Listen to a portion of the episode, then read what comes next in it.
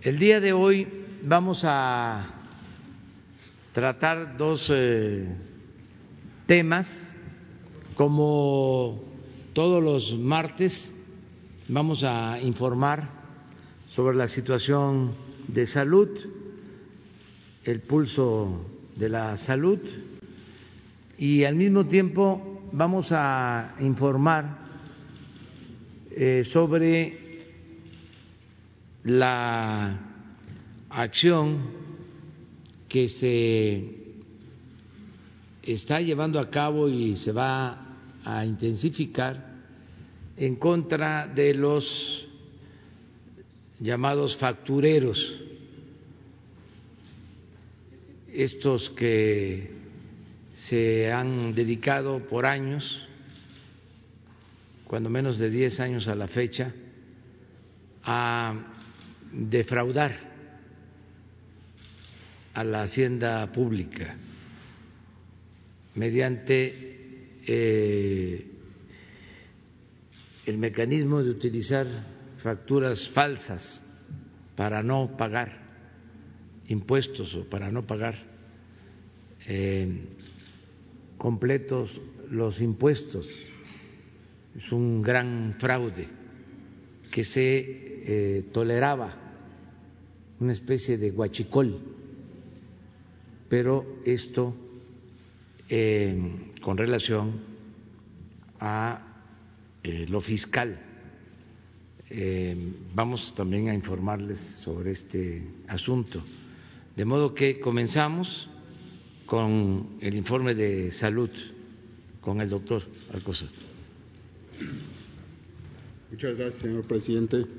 Muy buenos días, tengan todos, todos ustedes. Es un gusto estar aquí, que escuchen lo que hoy, presentamos a ustedes, como ya, ya fue eh, anunciado por el presidente, el informe técnico de la epidemia, pero vamos a tener un enfoque muy particular sobre la reconversión hospitalaria.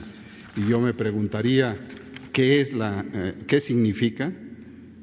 Pues cuando empezó la, pandemia del coronavirus, empezamos también a prepararnos a definir acciones y esta acción, la reconversión hospitalaria, es realmente importante. Eh, es la adaptación de la atención hospitalaria basada en su capacidad instalada de camas disponibles de cuidados intensivos para pacientes críticos, así como el número de camas de hospitalización para pacientes no graves. En esta dualidad, la reconversión hospitalaria debe garantizar que la organización de los servicios de atención médica se ejecute bajo los principios de oportunidad, calidad, eficiencia de los recursos humanos, materiales y financiamiento en beneficio de la población y con ello se incida en la prevención, y en el control de la pandemia por la enfermedad del virus SARS-CoV-2 en México.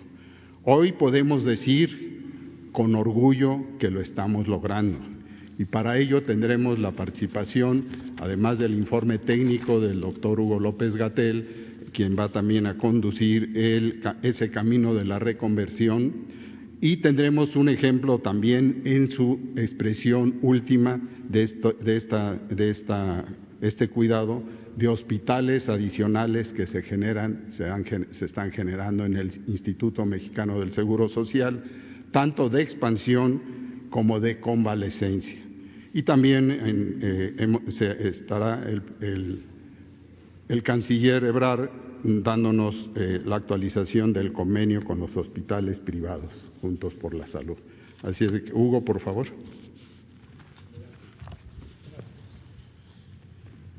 Con gusto, secretario. Señor presidente, con su permiso. Canciller, directora del SAT, colegas. Héctor, muy buenos días. Muy buenos días, tengan todas y todos ustedes. Seré breve con la presentación del informe técnico más reciente para ubicarnos en el contexto de lo que va la epidemia. Si me pasan la primera, por favor. Llevamos 22 días con el esquema nuevo de la nueva normalidad, en donde estamos transitando a la preparación para integrar ya las actividades de la vida pública de una manera ordenada, cautelosa y eh, organizada. La siguiente. 16 estados están en este momento con el semáforo naranja y otros 16 permanecen con el semáforo en rojo. Esto quiere decir todavía un nivel importante de riesgo, pero ya se integran algunas actividades no esenciales siguiendo las eh, medidas de protección y prevención. La siguiente, por favor. En la información eh, numérica diaria, 8.860.331 eh, personas en el mundo han tenido COVID hasta el corte más reciente, posiblemente ahorita, a este momento ya estemos pasando los 9 millones, y 1.928.576, que representan el 22%, lo han tenido en los últimos 14 días. La tasa de letalidad general está en 5.3 y destaca que la región de América sigue siendo la más intensa de transmisión en este momento, mientras que Europa ya se encuentra en franca eh, disminución y la zona del Mediterráneo Oriental ahora ha sobrepasado la frecuencia de casos nuevos en los últimos 14 días eh, respecto a Europa. En México, 185.122 personas desde que empezó la epidemia el 28 de febrero han sido confirmadas y notificadas con COVID, 12, casi 13% de ellas, 23.155, lo han tenido en los últimos 14 días y son la parte activa de la epidemia de donde se generan los contagios. Desafortunadamente, 22.584 personas han perdido la vida por el COVID. La siguiente, por favor. 145 personas por 100.000 habitantes han tenido COVID desde que empezó la epidemia y la distribución por entidad federativa ha variado muy poco. La mitad de la epidemia se encuentra en el Valle de México, que es la zona más poblada del país. La siguiente. De los casos nuevos, eh, hemos confirmado 23.155 en las últimas eh, 14 días y permanecen en ese mismo periodo 35.710 que están en el proceso de eh, análisis y estudio por laboratorio. La siguiente. Estas defunciones, 22.584, se han mantenido en una estabilidad en el número eh, diario de defunciones, en promedio eh, cerca de 450 en el último mes y eh, ya no han tenido un ascenso importante, lo cual es una noticia positiva, desde luego todavía no satisfactoria en la medida en que ocurre esta cantidad de muertes al día. La siguiente, vemos la distribución por entidad federativa. Nuevamente, la zona del Valle de México es donde se encuentra la mayor cantidad, por supuesto, de decesos, al igual que el número de casos.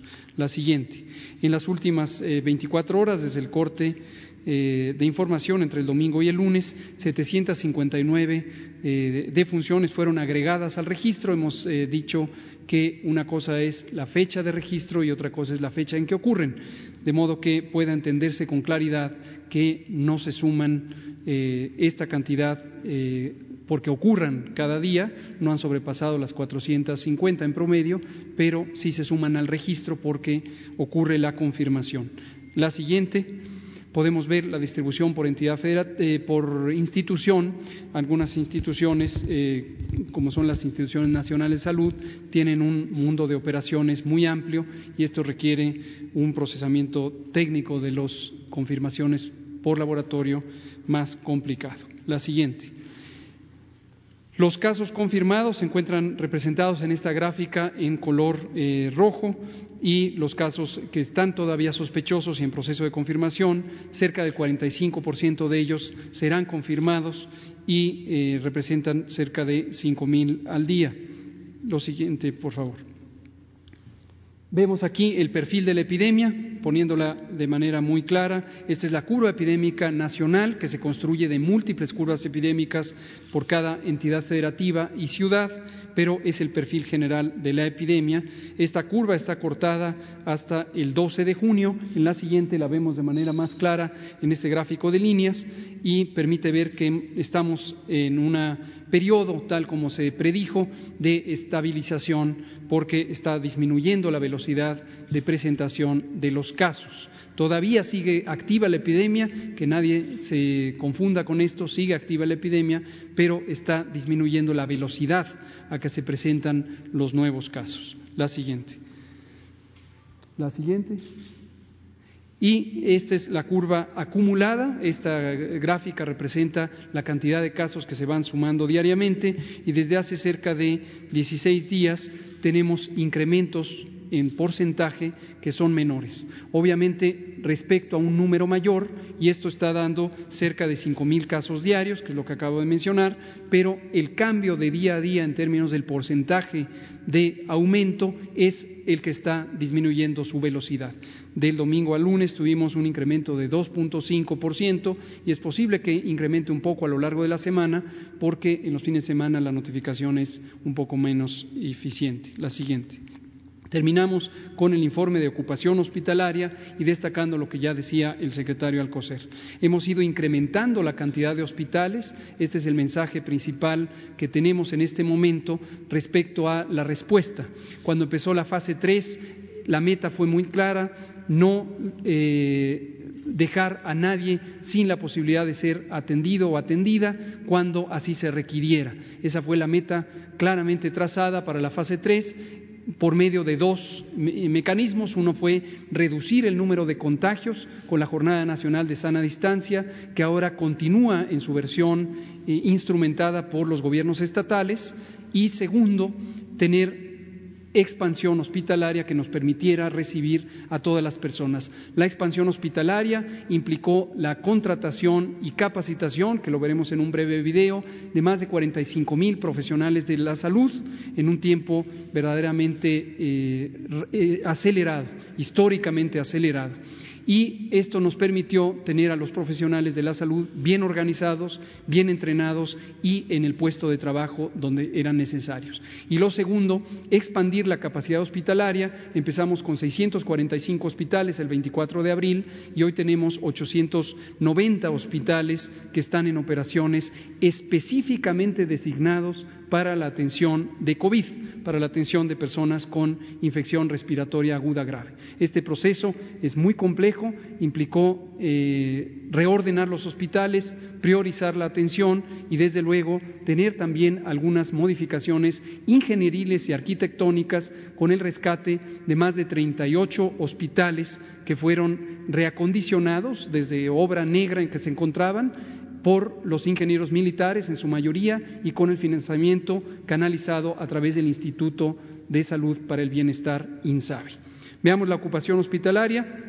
Tenemos en el extremo derecho de la gráfica la columna que representa la ocupación nacional. Tenemos 44% de ocupación nacional promedio y, por lo tanto, 56% de disponibilidad de camas, de las más de 14 mil camas que están en este momento eh, disponibles.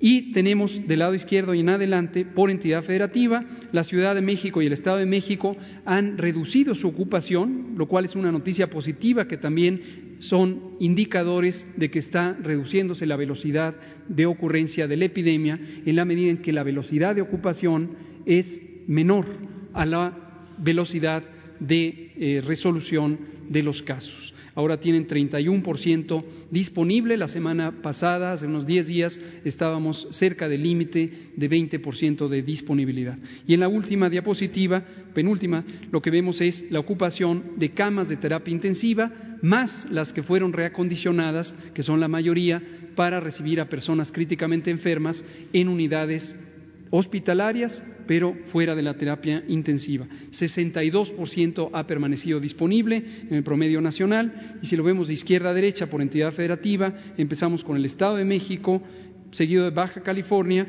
ambos con una eh, disponibilidad remanente de 35 y 37%. Y en la última gráfica podemos ver la velocidad de incremento.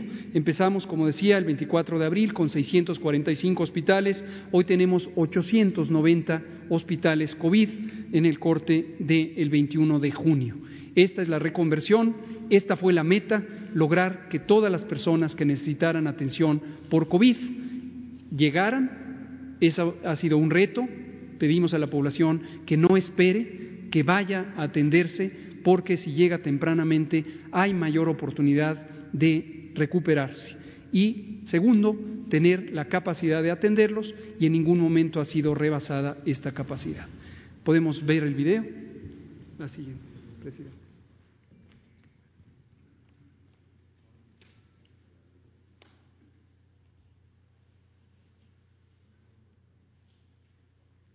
México cuenta con personal de salud suficiente y preparado para atender a pacientes graves por contagio del COVID-19. Esto es resultado de que el sector salud puso en marcha una estrategia de capacitación de recursos humanos a fin de contar con más personal preparado para la emergencia sanitaria. En más de 100 sesiones realizadas desde el primero de abril, ya son más de 40.000 profesionales de la salud que han recibido educación continua de manera presencial o a través de teleconferencias y de la plataforma del Instituto de Salud para el Bienestar coviduti.salud.gov.mx. Es personal de medicina, enfermería y otras áreas de la salud de todo el país, generales o especialistas, que ha sido capacitado para integrarse a la atención de pacientes por coronavirus. Los contenidos fueron diseñados y han sido impartidos por especialistas y contemplan temáticas como cuidados intensivos de pacientes con COVID-19, secuencia segura de intubación orotraqueal y manejo de ventilador mecánico, medicina interna, Pediatría, control de infecciones y equipos de protección personal, salud mental, salud sexual y reproductiva, así como temas selectos de cirugía, anestesiología, enfermería y trabajo social. La capacitación se complementa con un foro virtual con micrófonos abiertos que se efectúa desde la sede del INSABI a fin de que los profesionales de la medicina y enfermería interactúen en tiempo real con expertos y expertas de la mayor experiencia para resolver dudas y fortalecer su formación.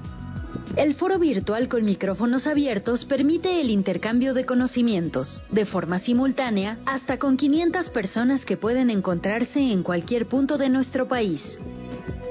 Este esquema es fundamental reconocer la colaboración con el Instituto Nacional de Ciencias Médicas y Nutrición Salvador Subirán, así como el apoyo de especialistas de otros muchos institutos, universidades y centros de estudios que se han sumado al esfuerzo de formar personal de salud con rapidez pero con calidad para responder al reto que significa la pandemia. Algunos de ellos son el Consejo Mexicano de Medicina Crítica, la Academia Nacional de Medicina, el Centro Médico Nacional La Raza y el Instituto Nacional de Enfermedades Respiratorias Ismael Cosío Villegas. De manera adicional, profesionales médicos y de enfermería de diversas entidades federativas han viajado a la Ciudad de México para capacitarse en la atención de pacientes por COVID-19. Este esquema formativo presencial, instrumentado por el INSABI y la Organización Panamericana de la Salud, ha dado como resultado que las entidades federativas cuenten cada vez más con personal preparado para hacer frente a la pandemia. La capacitación sigue abierta. Si eres personal de salud y quieres sumarte a la atención de pacientes por COVID-19, regístrate en coviduti.salud.gov.mx. Esta es la hora de sumarnos al servicio de la patria.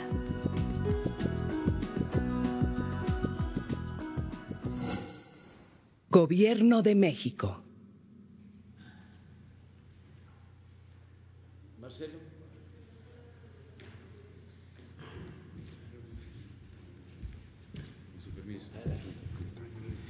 Muy buenos días, señor presidente, canciller, secretario, compañeros. Es un gusto estar acá con ustedes para reportar los avances precisamente que tenemos en materia de Juntos por la Salud. En Juntos por la Salud, como ustedes saben, es una iniciativa nacida de manera conjunta entre la iniciativa privada, pública, en coordinación con el Gobierno federal, en la que trabajan ciudadanos, academia, todos juntos para intentar apoyar y en ese sentido poner foco en una cosa, en ayudar a que el personal de salud, que es quien nos está ayudando a hacer frente a la pandemia, esté mejor preparado, equipado y todos sumar por un solo México. Porque México, como siempre hemos dicho, es uno. Tu México, mi México, nuestro México. Y hemos trabajado en cuatro cosas primordialmente. Y hoy me enfocaré de hablar en la primera, precisamente en lo que se refiere a cómo vamos en la aportación de equipo de protección personal, así como de ventiladores aunque también debo decir que hemos trabajado en las otras áreas, agua potable, en donde hemos estado donando agua potable, noches de hospedaje para algunos, para personal de la salud, eh, doctoras, doctores, enfermeras, eh, cuidadores, técnicos, y se les, está, se les ha estado apoyando, así como también temas de transportación. Es importante resaltar que llevamos más de 1.400 millones recabados que se han ido donando para este fin y que habla de esa voluntad de todo México de ayudar y de poner todos nuestro granito de arena para sacar adelante la coyuntura. También decir que hemos ido ya todo el país, que llevamos más de medio millón de kits distribuidos, que hemos participado en cientos de hospitales y ahora veremos en cada iniciativa de qué manera, y también destacar que hay muchísimas personas físicas que de manera individual también han participado. Ya hay más de 28 mil eh, personas físicas y, más y ya casi estamos llegando a las 600 empresas. La siguiente, por favor. Cuando hablamos de los equipos de protección de personal, que es una de las iniciativas, se han donado, como decía ya, a todos los estados de la República. Hemos ido a todos ellos a llevar diferentes kits de equipos de protección, que incluyen las marcas, las caretas, los cubrebocas, los geles, es todo lo que ayuda en ese día a día al personal de salud. Y lo hacemos con esa voluntad de ayudar, de poner el esfuerzo, de echarle ganas y de todos de manera conjunta sacar adelante al país. Importante resaltar que hemos continuado incrementando el número de hospitales a los que estamos yendo, incrementando el número de pares de guantes, de mascarillas, los cubrebocas, los gogles, los gorros, las batas, y seguiremos haciéndolo el tiempo que sea, el tiempo que sea necesario, siempre apoyando por el bien de México. La siguiente, por favor. También importante decir que en algunos casos hemos apoyado en algunos hospitales que no son COVID, es decir, también para personal que está en otras áreas, pero también cubriéndolos. En este caso, ya se llevan protegidos más de 27.390 eh, personas que están en parte del grupo de, de salud y también con cubrebocas, también, como decíamos, con kits que abarcan todo, diferentes estados en esta iniciativa también. La siguiente, por favor. El tema de ventiladores, hemos estado aportando diferentes tipos de ventiladores. Entonces destacamos ahí cuatro tipos diferentes.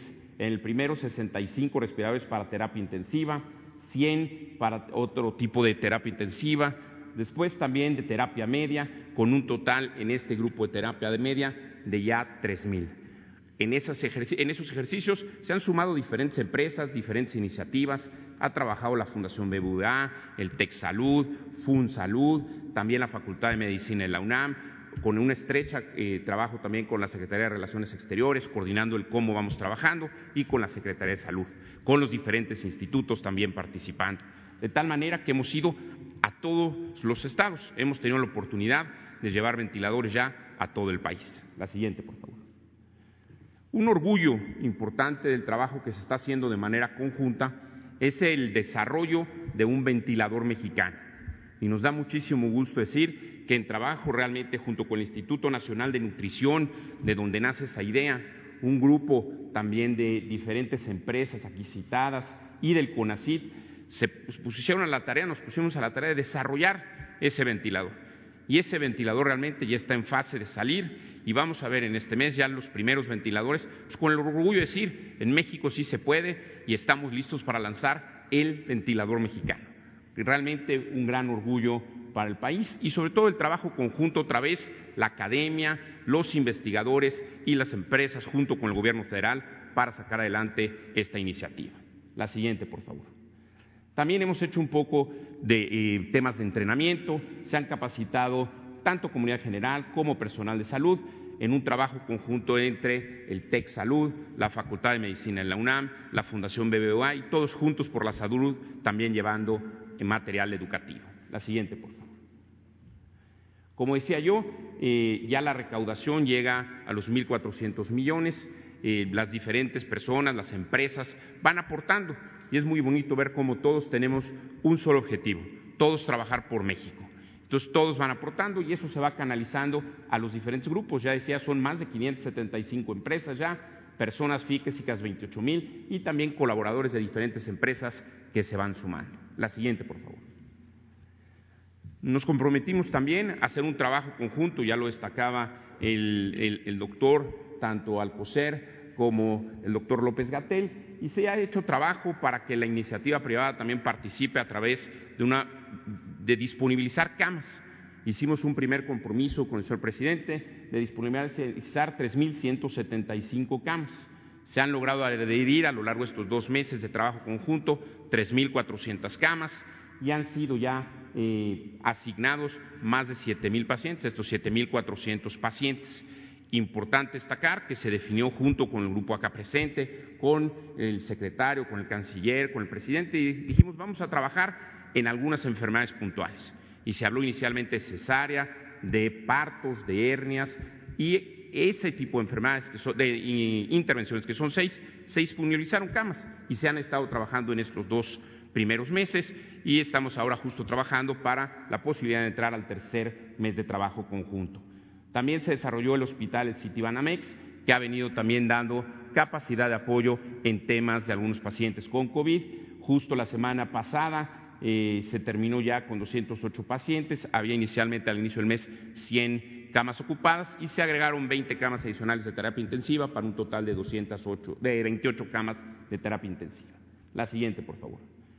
Importante resaltar que en estos 7.400 pacientes que destacaba yo antes, como vemos, ha habido un trabajo estrecho, conjunto, muy coordinado con los diferentes institutos, pero específicamente resaltar un gran trabajo con el Instituto Mexicano del Seguro Social, con el maestro Robledo, con quien se está trabajando intensamente, y ahí los números detallados, es el usuario mayor de esta, de esta relación, digamos, público-privada entre IMSS y los, y los hospitales privados. Agradecer, por supuesto, el trabajo conjunto que se hizo en su momento con el Consejo de Salud General, eh, con el secretario eh, Alcocer y después con Cancillería, donde trabajamos eh, de, la mano, y la Asociación de, Hospitales Privados, así como el Consorcio Mexicano Hospitalar, que fueron los que apuntalaron esto de inicio. La siguiente, por favor. Creo que lo más lindo es decir gracias. Gracias a todos. Gracias a todos los que han ido aportando, los que han ido sumando y los que hacen posible que todos vayamos sumando por México, porque México es uno. Tu México, mi México, nuestro México. Muchísimas gracias, señor presidente. Gracias, muchas gracias. Muchísimas gracias. Bueno, vamos a informar sobre el tema de las eh, factureras y eh, van a intervenir Raquel Buenrostro Sánchez, jefa del Servicio de Administración Tributaria del SAT, y eh, Carlos Romero Aranda, procurador fiscal de la Federación. Ellos van a explicarse. Raquel.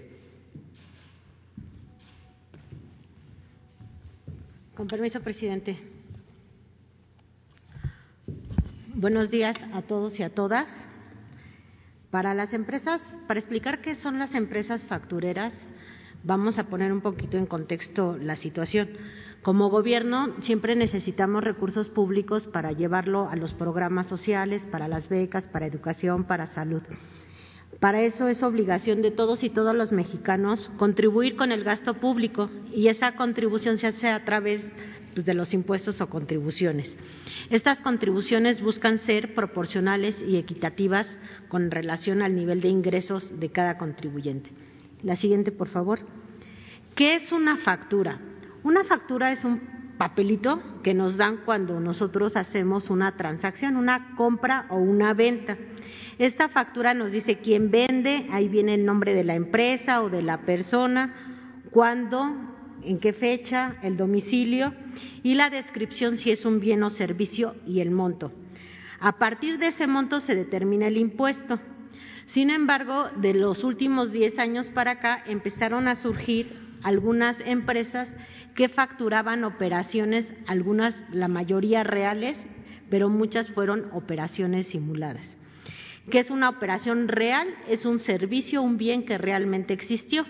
Una operación simulada es un bien que se facturó, que se documentó, pero que nunca existió y que es difícil a veces comprobar a lo largo del tiempo, ¿no? Por ejemplo, si nosotros tenemos una construcción, es muy difícil saber si una columna tenía cuatro varillas, ocho varillas o diez varillas reforzadas. Tendríamos que romper para ver cuántas son. O en el caso de los servicios, también después de muchos años es difícil saber cuántas veces se pintó un edificio, aunque se ha gastado, se haya pagado a lo mejor tres veces el mantenimiento, a lo mejor nada más se hizo una vez o ninguna. Entonces hay operaciones reales y operaciones simuladas. La siguiente, por favor. Las empresas factureras son empresas que facturan operaciones simuladas, inexistentes o ficticias. ¿Por qué emiten este tipo, por qué surgen estas empresas factureras? Lo que hacen es aumentar con gastos falsos en los gastos de alguna empresa real, de tal suerte que lo que hacen es disminuir sus utilidades. Y con eso disminuyen también el pago de sus impuestos. Esto, con esto engañan a la autoridad fiscal, en este caso al SAT, y generan defraudación fiscal. También sirven las empresas factureras para realizar pagos de actividades ilícitas. Es decir, una actividad ilícita la disfrazan de una operación de una compra o venta del servicio. Se factura un, por ejemplo, un honorario de una, de una persona que está haciendo a lo mejor trabajos de construcción, cuando en realidad lo que se está pagando es un soborno o, un, o tráfico de drogas, extorsión, trata de persona, actos de corrupción de servidores públicos, entre otros. Nosotros tenemos, hemos encontrado diferentes empresas factureras, algunas que simplemente se dedican a aumentar falsamente los gastos con servicios o bienes inexistentes, pero muchas veces estas empresas están vinculadas con las dos actividades. O sea, no solo inventan facturas de gastos falsos, sino también llevan también facturas para encubrir o disfrazar gastos y pagos ilícitos. La siguiente, por favor. ¿Cómo funciona? Hay una empresa que es facturera, que es la que vende la factura. Entonces, la empresa pide una comisión por cada factura que expide. Hay otra persona o empresa que compra la factura. La empresa que compra la factura lo compra para aumentar sus gastos y así pagar menos impuestos. El que vende la factura cobra una comisión. Normalmente la empresa facturera nunca paga contribuciones, es difícil de localizar, no tienen empleados y generalmente no se localizan. Entonces, cuando nosotros queremos ir a fiscalizar, pues llegamos a donde hay un terreno baldío o hay un departamento de interés social o simplemente la dirección no existe. Y el que compra la factura lo que hace es que paga una comisión. La siguiente, por favor. Cuando se empezó a revisar el tema de facturas, sobre todo el año pasado, porque como, como, lo mencionó el presidente, estas empresas se vienen proliferando del 2010 en adelante y empiezan a crecer exponencialmente. Al principio la incidencia estaba en temas de comercio al mayoreo, construcción, comercio al menudeo y industrias manufactureras. A medida que pasa el tiempo, nos hemos dado cuenta, estos son datos de 2019, a finales de 2019, que la tendencia es que se va al área de servicios. ¿Por qué? Porque los servicios son más difíciles de comprobar. es más difícil saber después de 10 años si un edificio se pintó cuatro o cinco veces, ¿no? O que si se dio mantenimiento a un coche cinco o diez veces es, o la papelería, lo que son, lo, le llaman los consumibles, ¿no? Las hojas de papel, pues es difícil también después de 10 años saber si nos gastamos un millón o dos millones o tres millones. Entonces, a este tipo de conceptos se van orientando todas estas empresas. ¿Cómo se ofrecen estos servicios? Cuando son empresas muy, muy grandes, se hacen a través de despachos jurídicos y contables, fiscales. Generalmente lo que se hace es que se crea una empresa exclusivamente para hacer este tipo de facturación, digamos, de operaciones simuladas. Lo que hacen también a este esquema, venden la empresa o venden la, la idea de tener una empresa, esa empresa se vuelve un socio comercial donde lo que hace es ofrecer servicios que no existen y paga o incluso algunos grupos corporativos lo que crean es una empresa dentro de su grupo corporativo que se dedica únicamente a emitir las facturas. En contribuyentes más pequeños, que no son las grandes empresas, lo hacen a través de asesores jurídicos y contables. Incluso se ofrecen puerta por puerta. O sea, van a las áreas, a los locales o con el profesionista, con el médico, diciéndole, oye, pues te ofrezco una factura y te la vendo. La siguiente, por favor. El ejercicio que vamos a, el caso que tenemos a presentar en esta ocasión es un fraude de un estudio que se hizo de 43 empresas factureras. Estas 43 empresas factureras están relacionadas. No son empresas fachadas que tienen puras, venden facturas de operaciones simuladas. En estas, en estas participaron 8.202 entre personas físicas y personas morales. Las operaciones, el monto de las facturas ascendió a 93 mil millones de pesos. Esos 93 mil millones de pesos, si hubieran pagado IVA e impuestos sobre la renta, hubieran sido 24.500 millones de ICR y 11.396 millones de IVA. Además, había muchas de estas empresas que lo que hacen es que contratan aparentemente personas que venden servicios de honorarios o personal y les pagan y retienen el impuesto sobre la renta. Ese impuesto sobre la renta tampoco lo pagaron. De impuestos sobre la renta retenido son 19 mil millones de pesos.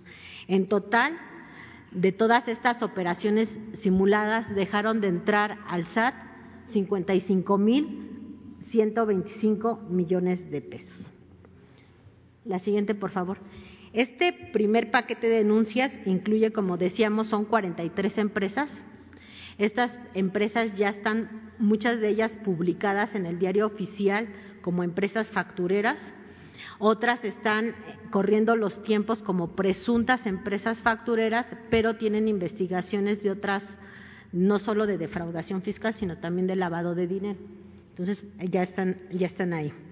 Todas estas empresas se relacionan entre sí, comparten personas físicas, o sea, clientes están en varias, hay, hay 244 clientes que compran en varias de las empresas factureras, en más de dos, y, en total se analizaron 22 millones de facturas. La siguiente, por favor. ¿Qué va a hacer el SAT para, para tratar de recuperar este dinero? De este dinero, la, la, la anterior, por favor, tantito, la anterior, la anterior, la anterior, por favor, aquí. De las empresas factureras, si vemos el inciso B, lo que es impuestos sobre la renta IVA, que son 24.500 millones y 11.300 millones, esos dos son muy difíciles de recuperar ya para el SAT, porque como la empresa son como empresas fantasmas, uno llega y no está localizado, no existen los papeles, las personas normalmente son prestanombres, entonces lo que hay que hacer es seguir la operación del dinero. Ese, recurso es muy difícil de, de recuperar. Lo que se puede recuperar más fácil son los 19 mil millones de pesos. Para eso, ¿qué se va a hacer y qué acciones está realizando el SAT? La siguiente, por favor. ahí. Lo que vamos a hacer es que vamos a enviar cartas a todos los contribuyentes a través del buzón tributario, invitándoles a que se regularicen y a que se acerquen, porque muchos de estos contribuyentes a veces participaron con las empresas y ni siquiera fueron engañados de alguna manera diciendo que eso era normal, que podían comprar facturas porque a lo mejor un gasto no lo podían comprobar y entonces comprar una factura y sin darse cuenta están comprando facturas a empresas que están involucradas con el crimen organizado. Entonces también es importante decirle a todos los contribuyentes que aquellos que no se dieron cuenta que estaban metidos en este esquema o con qué empresas estaban relacionando, pues se les va a llegar una carta de invitación a su buzón tributario para pedirles que se acerquen a regularizar el contribuyente podrá acercarse a las oficinas del SAT para regular su situación. En caso de que no se regularice el contribuyente, entonces se tomarán otras acciones porque el SAT dará vista a la Procuraduría Fiscal. Y aquí dejo la, la, palabra al Procurador Fiscal para que nos continúe explicando cuáles serían las acciones siguientes.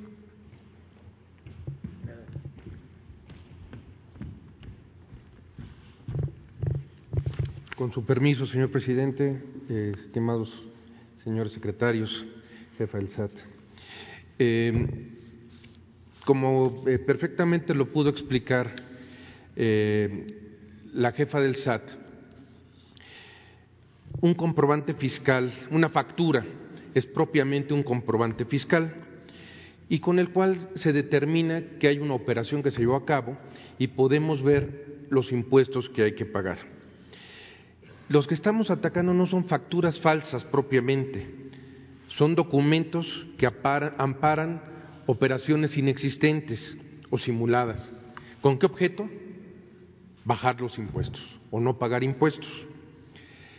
Por eso se crearon desde 2010 las empresas factureras, es decir, empresas que se constituían por testaferros, por prestanombres, por personas que por eh, eh, eh, una pequeña cantidad de dinero o criminal, personas de escasos recursos recibían ese dinero a cambio de ser prestanombres, de ser representantes legales, de firmar y dar la cara ante estas empresas. Ponían domicilios fiscales en terrenos baldíos, en covachas, en lugares de zonas populares donde no había una materialidad propiamente, es decir, no había una actividad económica en la cual pudieran llevarse a cabo las operaciones que mencionaban los comprobantes fiscales o el objeto social que mencionaban las actas constitutivas de las empresas. Entonces había quien vendía estas facturas con objeto de evitar el pago de impuestos. Pero así como había quien vendía estas facturas, había un mercado que es precisamente el que compraba las facturas. Y había un pacto criminal propiamente a veces, o simplemente por desconocimiento, a veces se llegaban, o el contador o una persona tercera, decía, no quieres pagar impuestos, no hay problema, mira, aquí vamos a tener un comprobante que con esto no vas a pagar impuestos. Y esa comisión que se cobraba era precisamente lo que se dejaba de pagar al SAT. Se dividía esa, eh, el impuesto se dividía en dos y se dividían el, impuesto entre el que compraba la factura y el que vendía la factura. ¿Quiénes compraban la factura? Pues simplemente el que no quería pagar impuestos. Y aquí vendría yo a qué es el, el tema que vamos a ir. En primer lugar vamos a atacar al que vende facturas al que constituye las eh, empresas y sobre todo que es el grupo criminal que va a atacar estas empresas. Eh, el día de hoy se estarán presentando siete querellas contra los grupos principales de estas eh, factureras para eh, tratar de cuadrar dos delitos. Uno, que es la defraudación fiscal, y otro, que es lavado de dinero, para tratar de equiparar a delincuencia organizada. Y como mencionaba la jefa del SAT, se va a mandar un eh, requerimiento, un exhorto a los contribuyentes pensando que todos actuaron de buena fe y que no saben que compraron estos, estas facturas y que las utilizaron en su contabilidad o que incluso eh, eh, recibieron algún dinero vía asimilables a salario, que es otra versión de las factureras. Se les va a dar tres meses para que cumplan y que se regularicen. Si en estos tres meses no se regularizan, la Procuraduría Fiscal presentará las querellas contra el que compró las facturas o el que se vio beneficiado o el que recibió el dinero por asimilable a salarios, porque se presume entonces que si hay un contubernio, que si hay un acuerdo criminal entre el que compró y el que vendió. Siguiente lámina, por favor. Aquí es precisamente la Procuraduría presentará las querellas. Ante la falta de corrección de quien compró facturas, se presentará la querella en contra de quien deduce operaciones eh, simuladas, personas físicas o morales, y contra quienes eh, tienen eh, o facturan operaciones simuladas, es decir, contra el que compra y contra el que vende. ¿Qué sanciones tenemos? Eh, presentaremos por defraudación fiscal y defraudación fiscal equiparada y que tenemos hasta nueve años de prisión. El perjuicio que tenemos simplemente en las querellas que estamos presentando son eh, y cinco mil ciento veinticinco millones de pesos. Este, este eh, perjuicio es por el ejercicio fiscal 2017. Y aquí sí quiero dejar un mensaje muy claro. Aquí es donde vemos realmente el cambio verdadero en la parte fiscal. Ha habido eh, decisiones que ha tomado el señor presidente de la República que permiten que haya un antes y un después.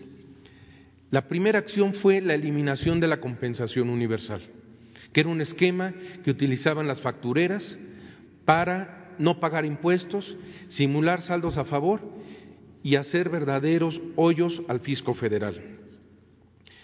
la segunda decisión eh, estructural fue el, eh, poner en la Constitución el que no se permite la condonación de contribuciones. El tercer o la tercera reforma estructural fue la reforma de factureras, precisamente que a partir de 2020 eh, se equipara la defraudación fiscal con delincuencia organizada para factureras, para el que vende facturas, es decir, tres o más personas que en forma permanente y reiterada llevan a cabo actividades ilícitas, que en este caso es eh, la defraudación fiscal. Es decir, constituyen empresas cuyo único objeto es defraudar al fisco federal. Y también delitos contra la seguridad nacional, es decir, para el que compra las facturas, en uno puede ser hasta 16 años y el decomiso de los bienes de la facturera, y en el delitos contra la seguridad nacional, es decir, contra el que compró la factura, sí hay prisión preventiva oficiosa y hay pena de hasta 13 años y medio de cárcel. ¿Qué otra reforma o qué otra acción se está implementando? Pues eh, muy sencillo, actos como esto. Antes únicamente se listaban las empresas y se simulaba que eh, se atacaban las factureras. Al día de hoy se pueden o no listar las empresas, se están presentando querellas contra las mismas, se están atacando a los que compran, se está atacando a los que venden y está habiendo una recuperación. Y además, no solo eso, estamos llevando a cabo una labor de investigación muy fuerte mediante diversos actos que nos permiten llegar a las cabezas de los grupos factureros y no solo eso, también nos permite llevar a cabo cruces de datos con el Instituto Mexicano del Seguro Social para tener la información verídica de lo que queremos llevar a cabo. Y aquí también es muy importante dejar en claro, antes no se llevaban investigaciones, proliferaron eh, las factureras porque se permitían. El mensaje que se quiere mandar hoy es que se acabó la fiesta, que las factureras ya no pueden seguir hacia adelante. Todos tenemos que pagar impuestos, es el cambio de la cultura tributaria. Tenemos que pagar impuestos y tenemos que cumplir debidamente con nuestras obligaciones fiscales. Se llevaban a cabo investigaciones someras, pero ahorita realmente hay actos de investigación, no hay crimen perfecto. Y lo vamos a demostrar precisamente porque estamos llevando eh, eh, investigaciones hacia adelante que nos van a permitir llegar a las cabezas. Y un punto primordial en todo esto es que tenemos el apoyo del señor presidente y que las autoridades, tanto el SAT como Procuraduría Fiscal, como Consejería Jurídica, como la UIF, estamos actuando coordinadamente. Eso va a llevar a cabo los mejores resultados y nos va a permitir tener éxito en todos los juicios que estamos llevando a cabo ante la Fiscalía General de la República. Muchas gracias. Bueno, pues estas son las dos eh, informaciones que teníamos para hoy. Abrimos, a ver las compañeras, las dos mujeres.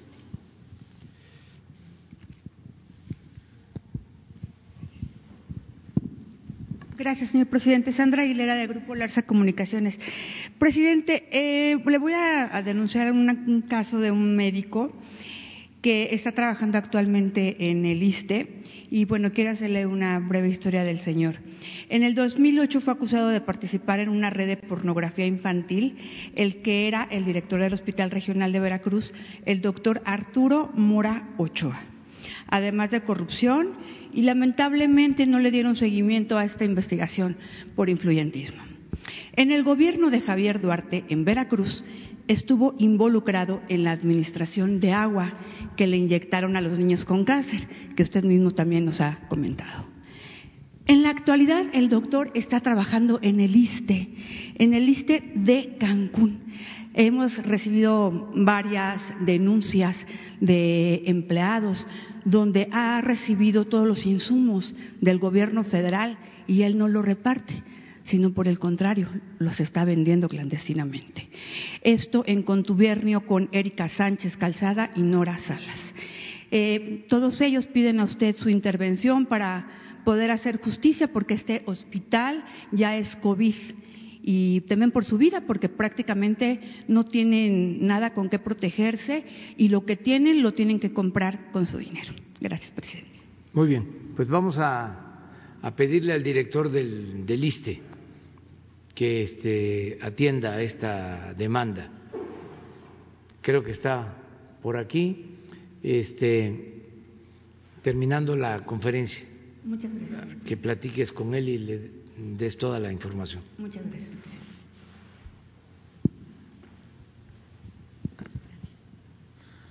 Buenos días, señor presidente. Berenice Telles, del Diario Nacional Uno más Uno.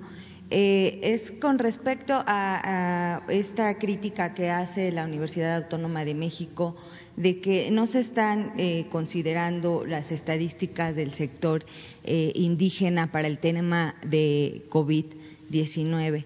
este, bueno, para usted y para el doctor Gatel, si nos pudiera, pues, eh, aclarar un poco sobre cómo se está dando este tratamiento a este sector de la población, pues es la más desprotegida, sobre todo en estas comunidades rurales. Esa es mi pregunta. Gracias. Bueno, pues eh, no sé cómo se haya este, originado esta em, información, pero nosotros no somos este, corruptos, no somos deshonestos, no ocultamos eh, información, no somos iguales a los conservadores de los gobiernos anteriores. Imagínense cómo vamos a ocultar información de lo que pasa en las comunidades indígenas sería traicionarnos a nosotros mismos. Toda la vida hemos luchado por la justicia, en favor del humanismo. Es no mentir, no robar, no traicionar al pueblo, llevado a la práctica. Es eh, parte de la campaña de los conservadores que están desesperados, desquiciados, buscando este, hacernos daño. Es como cuando inventaron que había muerto una persona del COVID y no murió. Son los cuerpos que dieron a conocer en fotografías de fallecidos fuera de un hospital que eran de otro país. Son los hornos crematorios de la revista Proceso.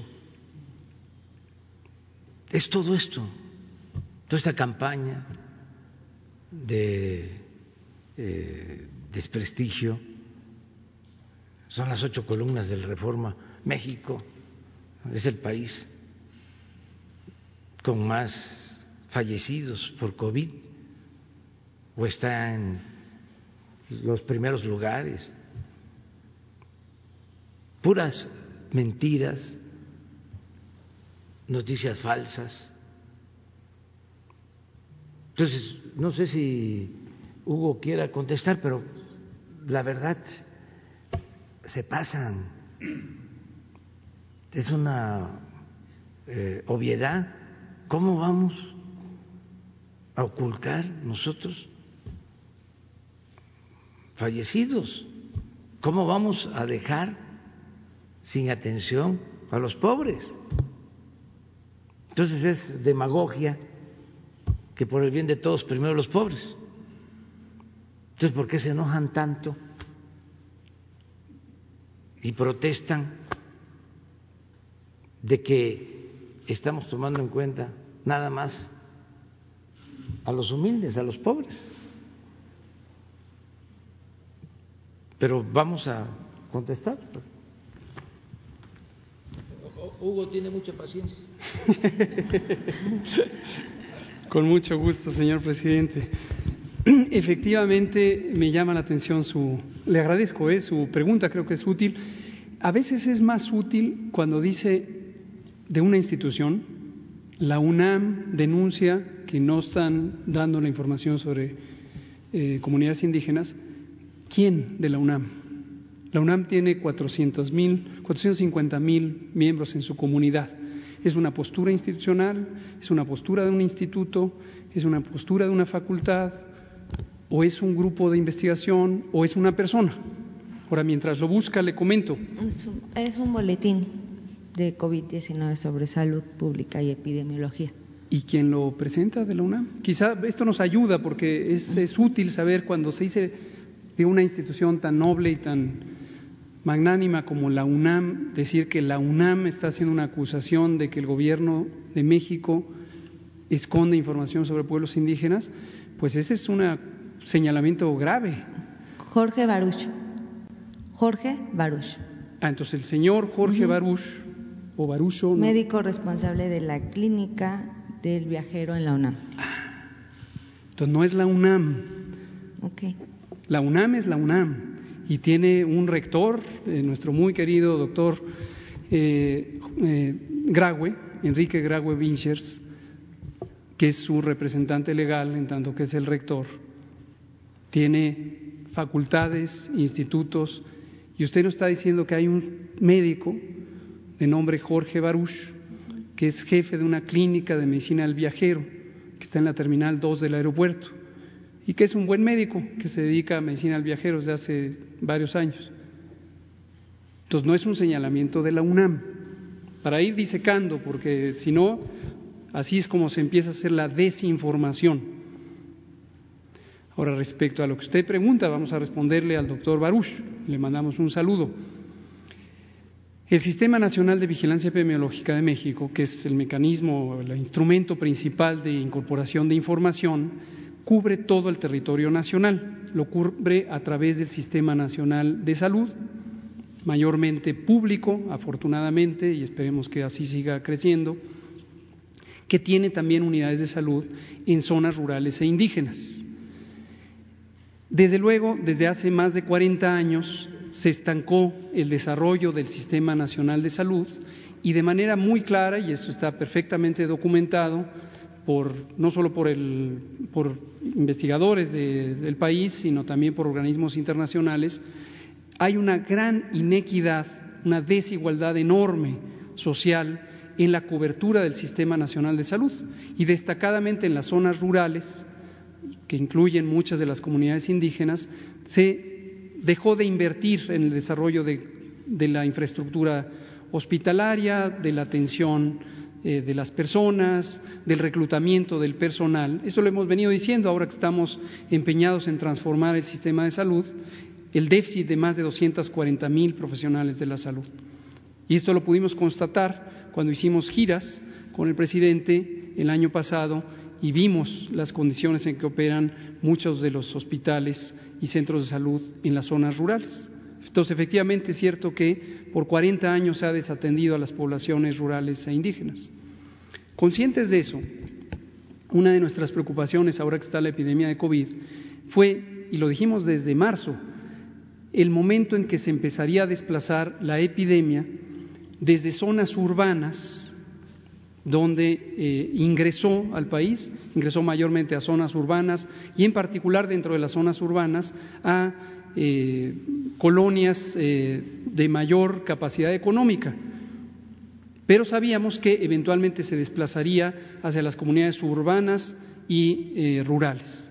Y como ahí viven las personas que están menos favorecidas social y económicamente, porque también la economía del país es extremadamente desigual, México está entre los primeros cinco países con mayor desigualdad económica del mundo, del mundo y sabíamos que eventualmente llegaría ahí.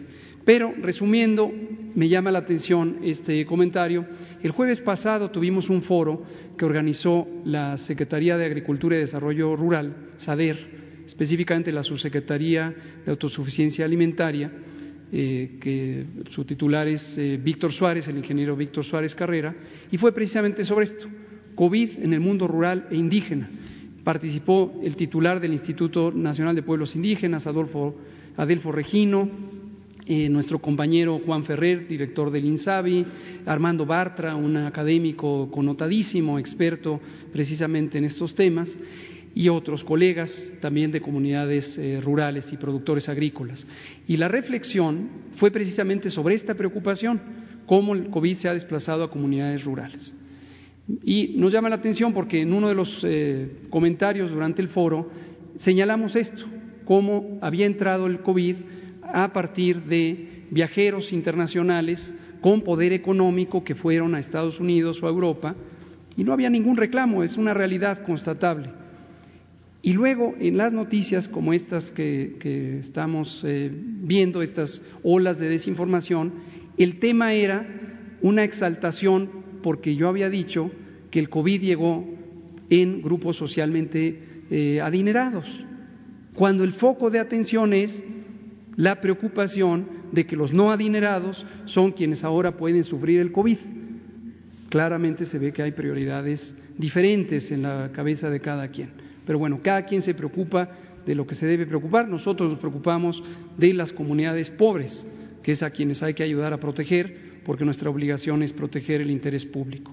Pero desde que empezó el COVID, y lo hemos presentado repetidamente, estamos trabajando muy coordinados con el Instituto Nacional de Pueblos Indígenas, con el Instituto Nacional de Lenguas Indígenas, con los distintos coordinadores territoriales en estados donde vive mayormente la población rural e indígena, el procurador agrario Luis Hernández nos ayuda todos los días con información directa de terreno, de territorio sobre las comunidades indígenas, la Secretaría del Bienestar y la Coordinación de Programas Sociales también nos ayuda a llevar información, traer información y también eh, llevar los mensajes de salud pública. Llevamos más de dos meses y medio trabajando en ello. Entonces, doctor Baruch, no la UNAM, sino doctor Jorge Baruch, creo que su respuesta ha llegado. Gracias. Gracias. Y además tú este, estás haciendo bien tu trabajo. O sea, porque no es este, eh, que estés preguntando de mala fe o de manera tendenciosa. Lo hiciste muy bien. Son, para que no se sienta pues que estás este, tú este, son las dudas que surgen no. a partir de eh, las notas periodísticas del día y pues es mi obligación venir a cuestionar esto. Gracias. Sí. La compañera. Gracias. Hola, buenos días, presidente. Eh, yo quería preguntarle, el Consejo Nacional de Fomento Educativo entregó el año pasado 448 millones de pesos en contratos a empresarios cercanos a su director y a compañías sancionadas por el Banco Mundial. ¿Es esto aceptable en su administración y qué se debería de hacer para evitar eso?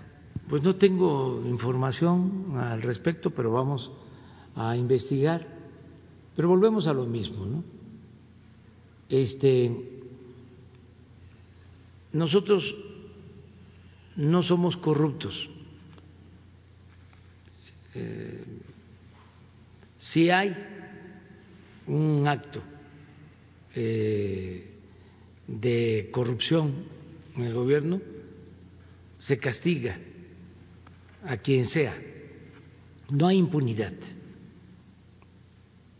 porque no eh, establecemos relaciones de complicidad con nadie. La gente eh, votó por un cambio verdadero. Y lo principal, si me preguntan de nuevo, ¿cuál es el plan?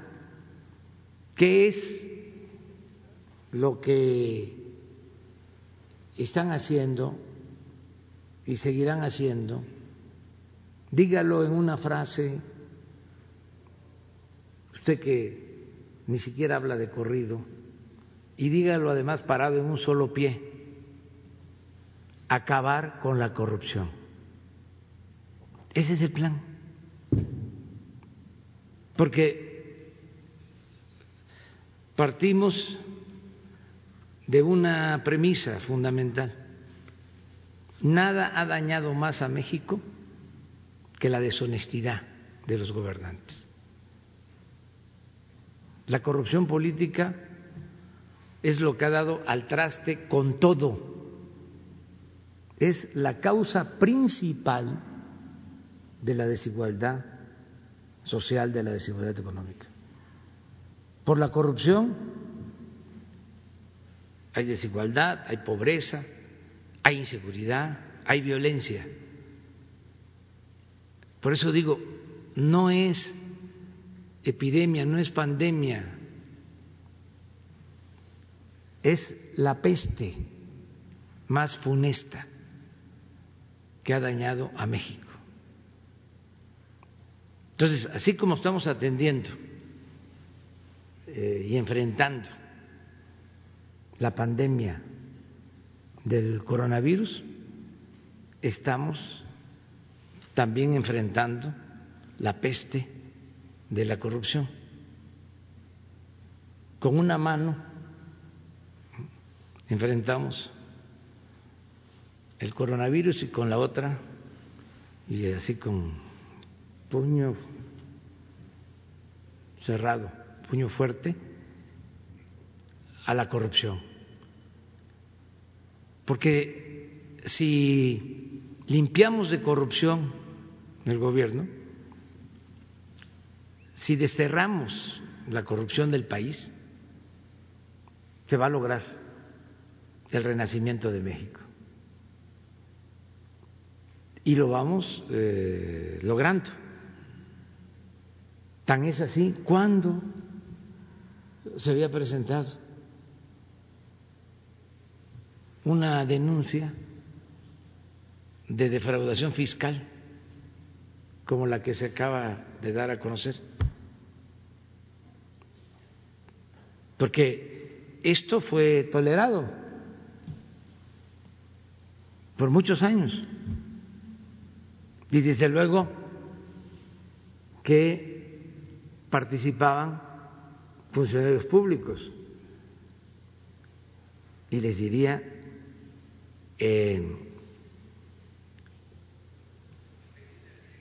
algunos eh, empresarios, no todos, porque hay empresarios muy responsables, pero como en todos los sectores eh, hay fichitas y en esto también participaron medios de comunicación. era la corrupción somos todos. Hay, clientes, de hecho, de las factureras como la Cámara de Diputados, la UNAM, el Club Atlas, sí, Radio y TV Hidalgo. Esos, por partidos, periodistas, eh, funcionarios públicos, gobiernos. Todos ellos van a ser. Todos van a ser requeridos. No hay impunidad. Y qué bien que este, se explicó el procedimiento. Son dos eh, niveles. Los, eh, vamos a decir, autores intelectuales, los que maquinaron todo este fraude con influyentismo, las eh, empresas factureras están bien identificadas, por eso están presentando denuncias penales, y la gente, los contribuyentes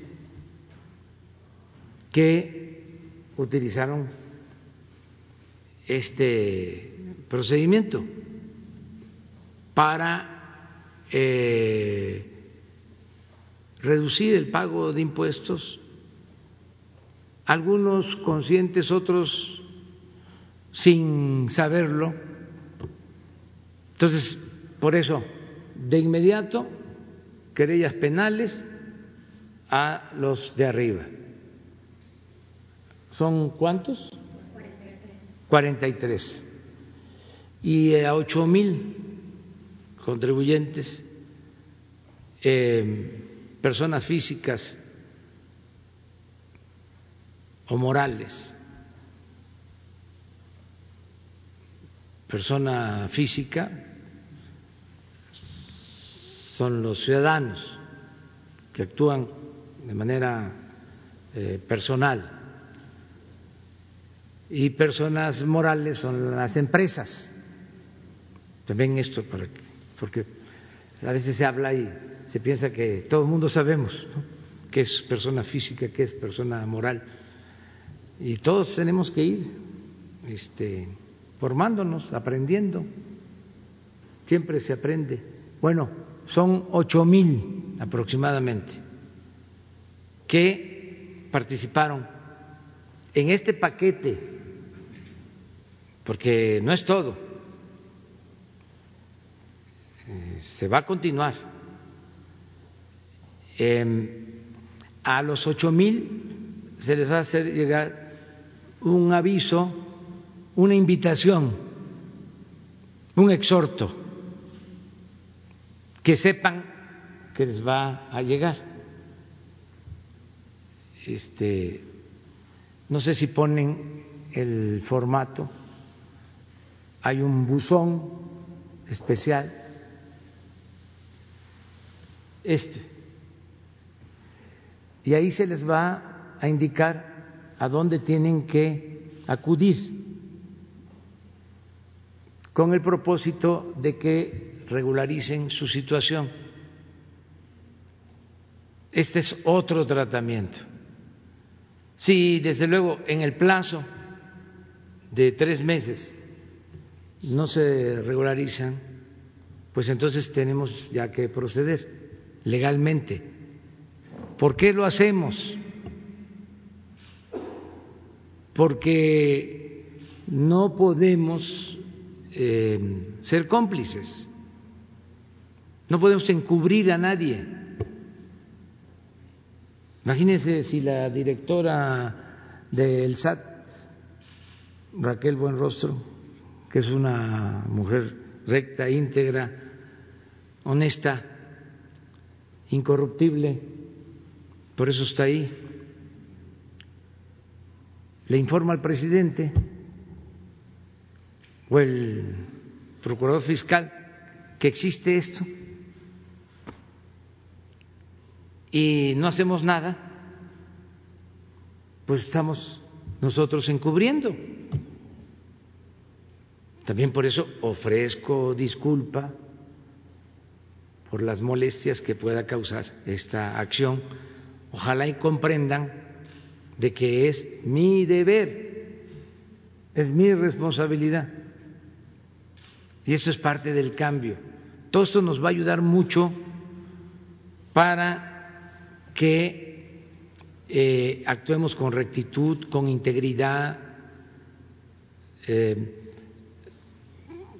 con el compromiso de que los impuestos no se van a utilizar para hacer rico a nadie como era antes, que se hacían inmensamente ricos los servidores públicos que apenas llegaban a los cargos de gobierno empezaban a amasar grandes fortunas, eso ya no. Entonces las contribuciones, que ya ni siquiera quiero llamarle impuestos, las contribuciones son para que se beneficie a los demás, para ayudar a los que menos tienen, para que eh, tengamos un buen sistema de salud pública, que si alguien se enferma no le falte las medicinas, que tenga una cama para ser hospitalizado, que tenga un médico, un especialista. Pues para eso son las contribuciones, para que se pueda financiar la educación y para sentirnos todos muy satisfechos con nosotros mismos por ser profundamente humanos, por no eh, estar eh, apostando a el individualismo, que no se nos endurezca el corazón, que podamos tender la mano al que lo necesita. Entonces, eso es lo que puedo este, contestarte. Presidente, mi segunda pregunta es sobre la violencia en Oaxaca. Ayer 15 personas fueron asesinadas, la mayoría eran personas indígenas por sujetos armados. Eh, ¿qué, ¿Qué está pasando en la región y qué medidas va a tomar su gobierno para... Pues estamos ya en comunicación con el gobierno de Oaxaca. Es una situación muy triste, muy lamentable, porque es un enfrentamiento eh, entre comunidades, vamos a decir. Este, son diferencias que tienen en el mismo municipio, San Mateo del Mar. Eh, es eh, una confrontación por el gobierno municipal por un lado, eh, son pobladores de, las, de la cabecera municipal eh, y pobladores de comunidades. Siempre en, eh, no siempre, pero suele pasar de que en los ayuntamientos, los gobiernos municipales, eh, cuando hay elecciones eh, y queda de presidente municipal alguien de la cabecera municipal, eh, hay el malestar de las comunidades del municipio porque se sostiene que lo que llega de apoyo en obras o el presupuesto del municipio solo se aplica en la cabecera municipal y no se distribuye en las agencias. Esto genera eh, rivalidades y confrontación. Es muy triste, muy lamentable lo que eh, sucedió y desde luego que nosotros vamos a, intervenir. Es un asunto de eh, diferencias eh, por la autoridad municipal. ¿Cómo, ¿Cómo se va a intervenir, perdón? Buscando la conciliación, que haya diálogo, que haya paz, que este, se evite el uso de la violencia. Siempre lo hacemos. Pero no con la Guardia Nacional o el Ejército. No, no, no, no. Cuando interviene la Guardia Nacional, es para que se este, evite la confrontación. Lo que pasa que San Mateo del Mar está en el istmo, este, es una comunidad apartada, conozco, este, he ido allá. Em, y pues son autoridades de usos y costumbres, es un gobierno municipal de usos costumbres. Entonces, este, y tenemos que buscar la forma de que se concilie, pero no con el uso de la fuerza. Presidente, y ya si me permite una última, aprovechando que está el canciller, ¿qué pasó con la reunión de con eh, su homólogo Donald Trump? ¿Si se hará presencial o virtual? Gracias.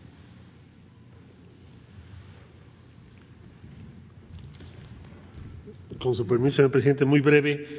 Eh, les estaremos informando cualquier avance que haya en esa dirección. Como ustedes saben, el día primero de julio entra en vigor el Tratado de Libre Comercio entre México, Estados Unidos y Canadá. Y por lo tanto, estamos en comunicación los tres países para ver cómo lo vamos a simbolizar, cómo lo vamos a acelerar, cómo lo vamos a profundizar y celebrar.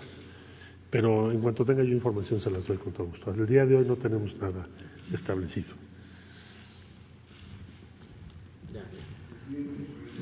Van los hombres. compañeros. Gracias, buenos días, eh, señor presidente. Son eh, un tema eh, relacionado con lo que presentan de, las, de la cuestión fiscal y, una, un par de preguntas que le quiero hacer a usted. En particular, bueno, la pregunta se la dirijo a usted, aunque estoy seguro que la directora del SAT es quien puede responder este, con, la cuestión técnica. El, tema de, ir precisamente sobre los factureros este, y de tener este esquema de facturación fiscal, pues es algo que es largamente anticipado. De hecho, pues usted sabe, presidente, que es un principio de equidad propiciar eh, que todos eh, los ciudadanos este, y las empresas pues paguemos los impuestos de manera equilibrada, eh, por lo cual evidentemente pues yo le felicito por tener la determinación. Ahora, mis preguntas son muy, muy, directas, ¿no? Este, en particular, si nada más se considera el ejercicio fiscal del 2017, como dijo el procurador fiscal, o si se consideran otros, se sabe que el Código Fiscal habla de que son siete años, ¿no? Los fiscalizables este, en particular. el otro gran asunto es precisamente sobre la profundidad a la que se puede ir en, esta materia. Hablaba el presidente de ocho mil contribuyentes este, y, pues estábamos hablando de 33 empresas factureras. Se sabe que esto va a mucha mayor profundidad. Eh, y la otra cuestión, este, eh, a la directora del SAT, bueno, el día eh, 30 de este mes se cumple el plazo que fijaron este eh, nuevo relacionado con la pandemia este, para que los contribuyentes, personas físicas, presenten sus declaraciones fiscales. preguntarle si se va a ampliar o si se mantiene ese plazo como inaplazable. Este, y finalmente, en, en la cuestión fiscal, también preguntar, hay muchos contribuyentes, personas físicas, eh, muchas, eh, personas morales seguramente también, que por alguna u otra razón están irregulares, no han cubierto sus impuestos de ejercicios fiscales anteriores, incluso antes de que llegara el gobierno de la Cuarta Transformación seguramente esa sería una fuente de ingresos muy importante si lograran la regularización. Preguntarle a la directora y a usted, señor presidente, si existe la posibilidad de que se diseñe un plan especial para esas personas que están en mora, que están atrasadas, que por alguna razón no han presentado eh, sus, declaraciones, sus impuestos, para que se regularicen eh, y bueno puedan entrar precisamente al, empeño de aportar, eh, como usted lo manifiesta, que no sean impuestos sino aportaciones, precisamente para el desarrollo de nuestro país si me permite hacerle una pregunta sobre mi región.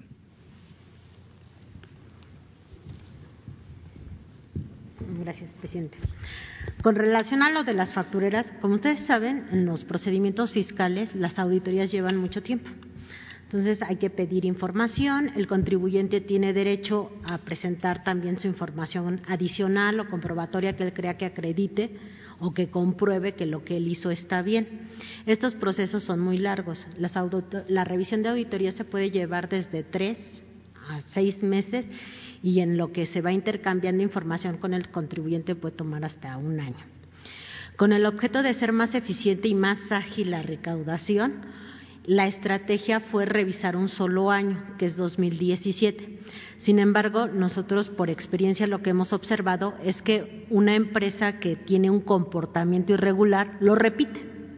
Entonces tomamos el 2017 y sabemos que seguramente el 2018, el 2019 y el 2020, si la empresa sigue operando, sigue usando, pues el mismo, sigue operando de la misma manera. Entonces lo que hacemos es para hacer más eficiente la recaudación, porque ahorita lo que necesitamos son recursos para para las necesidades de, y los gastos corrientes, nos revisamos un solo ejercicio, nos traemos a las empresas o a los contribuyentes que están irregulares, pero ya sentados con nosotros, entonces ya revisamos todos los años. Y eso permite una recaudación más ágil sin necesidad de hacer auditorías y también para el contribuyente también es mejor porque el que, se quiera regularizar, el simple hecho de no abrir la auditoría nosotros como autoridad fiscal ya no estamos obligados a, cobrarles multas, recargos, otros gastos onerosos que incluso si ellos no vienen y se autocorrigen, digamos que ellos de manera voluntaria, sin necesidad de, de auditoría, hacen la corrección de los años anteriores, entonces no pagan esos accesorios, ¿no? esos, esos gastos adicionales, por así decirlo, esos costos fiscales adicionales. Entonces, la estrategia es focalizar un año y luego de ahí con el año generalizamos todos los demás. Y prácticamente así lo estamos haciendo también, por ejemplo, en el caso de grandes contribuyentes que se han visto algunos casos mediáticos, se revisa muy bien un año, ya que en el año nos pusimos de acuerdo, decimos, ah, bueno, eso lo hiciste en 2015, ahora 2016, 2017, 2018 hasta la fecha. Por eso los montos han sido grandes, ¿no? Pero eso es meramente como estrategia que sea así el año.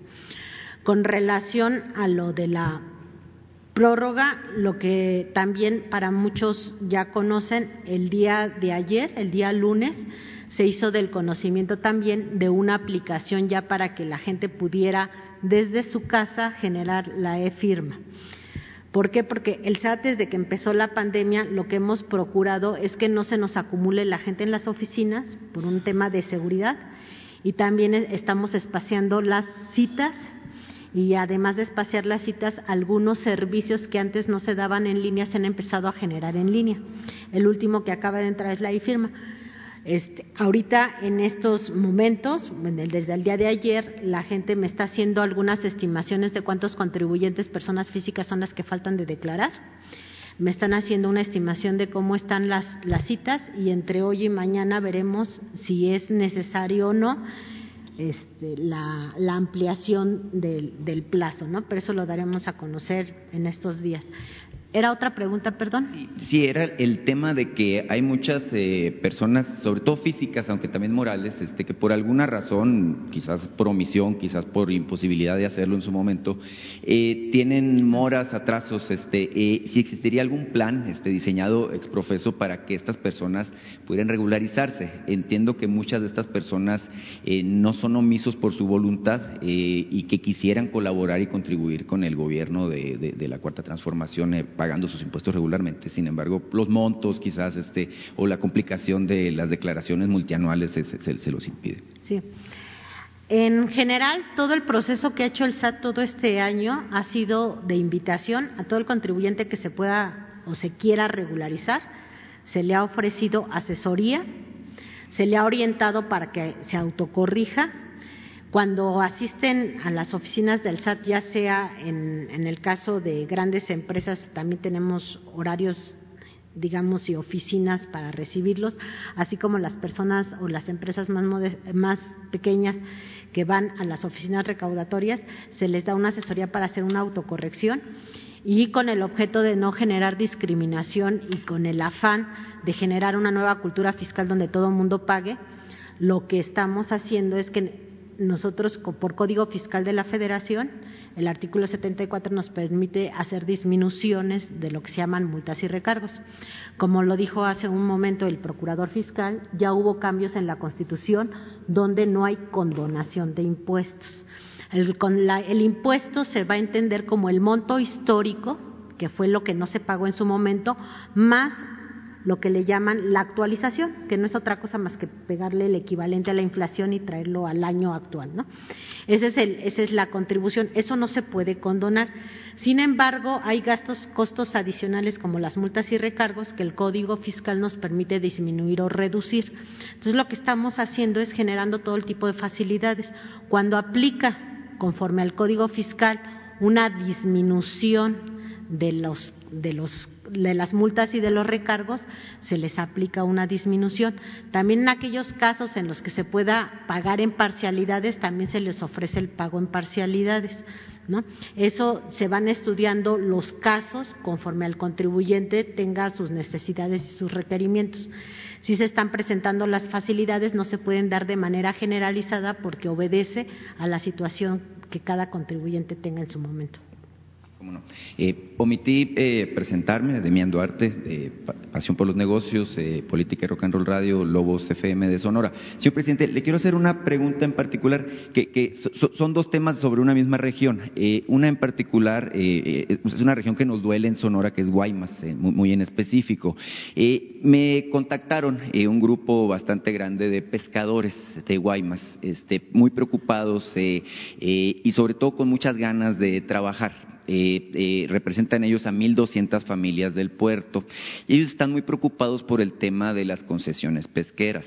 Eh, estamos hablando precisamente de 200 concesiones pesqueras que atienden a la zona de Guaymas en particular. Se entiende que en Sonora en general hay 400 concesiones de este tipo enfocadas a la pesca de camarón. estas concesiones curiosamente este año 2020 se vencen, se cumplen 30 años de que fueron entregadas en una estrategia eh, que yo pudiera llamar del neoliberalismo para poner en manos del sector privado, pues esto que son eh, el, tesoro de nuestro mar, en particular del mar de Cortés, que es el camarón.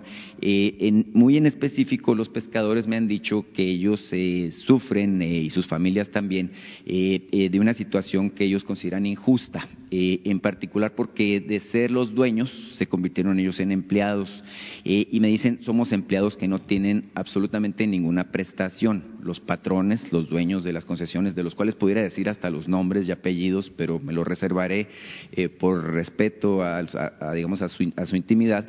Eh, pero eh, el asunto es que son de, algunos de ellos dicen que ganan más teniendo el barco amarrado que saliendo a pescar. Y el asunto de fondo es que estos pescadores de Guaymas me piden que sea el conducto para manifestarle a ustedes su inquietud. Ellos lo que quieren es trabajar no están pidiendo que les regalen nada, no están pidiendo eh, ni eh, subsidios, ni que les condonen impuestos, ni que les regalen absolutamente nada, simplemente condiciones para poder salir a pescar. Eh, y me dicen que, bueno, que precisamente consecuencia de esta estrategia de hace 30 años es que Guaymas está en la ruina en la que se encuentra. Eh, basta con, yo, yo, sé que usted ha estado ahí este, en el puerto de Guaymas, eh, basta con pasearse por la calle Cerdán este, y ver lo que fue el esplendor de otra época, ¿no? Este, y ver ahora lo que en, en las ruinas en que se ha convertido un puerto que anteriormente fue el orgullo de Sonora, eh, un lugar que era muy cosmopolita, ahora pues es un pueblo olvidado. Eh, y bueno, la verdad es que a los pescadores de Guaymas, este, a la gente de esta región en, específico, le interesa mucho eh, la intervención de su gobierno, señor presidente, para retomar el esplendor de lo que alguna vez fue. aprovecho el tema de Guaymas porque también me contactó la familia del expresidente Adolfo de la Huerta. ¿Sí? Eh, se cumplieron este primero de junio 100 años de que él tomó posesión de manera interina del cargo. Eh, los familiares del, del expresidente Adolfo de la Huerta, bueno, eh, me hablan de que él comparte muchas características con usted, en lo particular, sobre todo la honestidad este, y el compromiso con el asunto de democratizar al país, luchar contra la corrupción, entre algunos otros aspectos. Ellos lo que consideran es que se ha cometido una injusticia con el presidente, pues se, le olvidó se le ha borrado de la historia. Eh, ellos hablan de muchas eh, diferencias, muchos asegúnes con quienes al final de cuentas eh, obtuvieron el triunfo después del movimiento revolucionario, de la tercera transformación precisamente, y me pidieron, bueno, que le pusiera el tema sobre la mesa este, para plantearle pues la posibilidad de que se haga algo en memoria del expresidente de la Huerta. No hay que olvidarnos que él, entre otras virtudes, era músico y compuso precisamente esa canción que se llama La Barca de Guaymas. Gracias. Sí.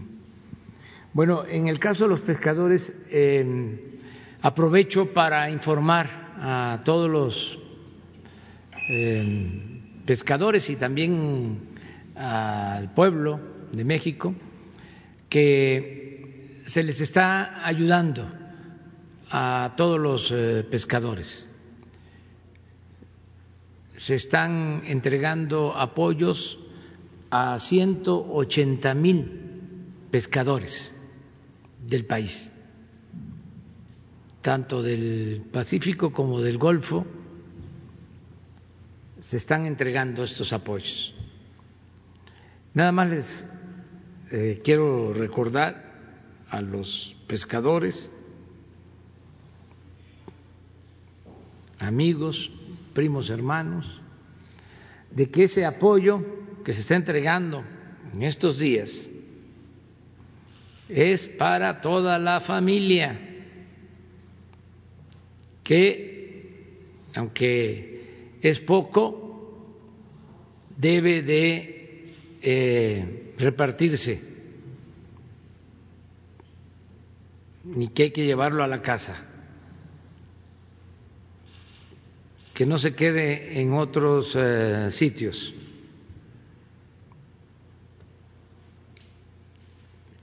¿Por qué este programa?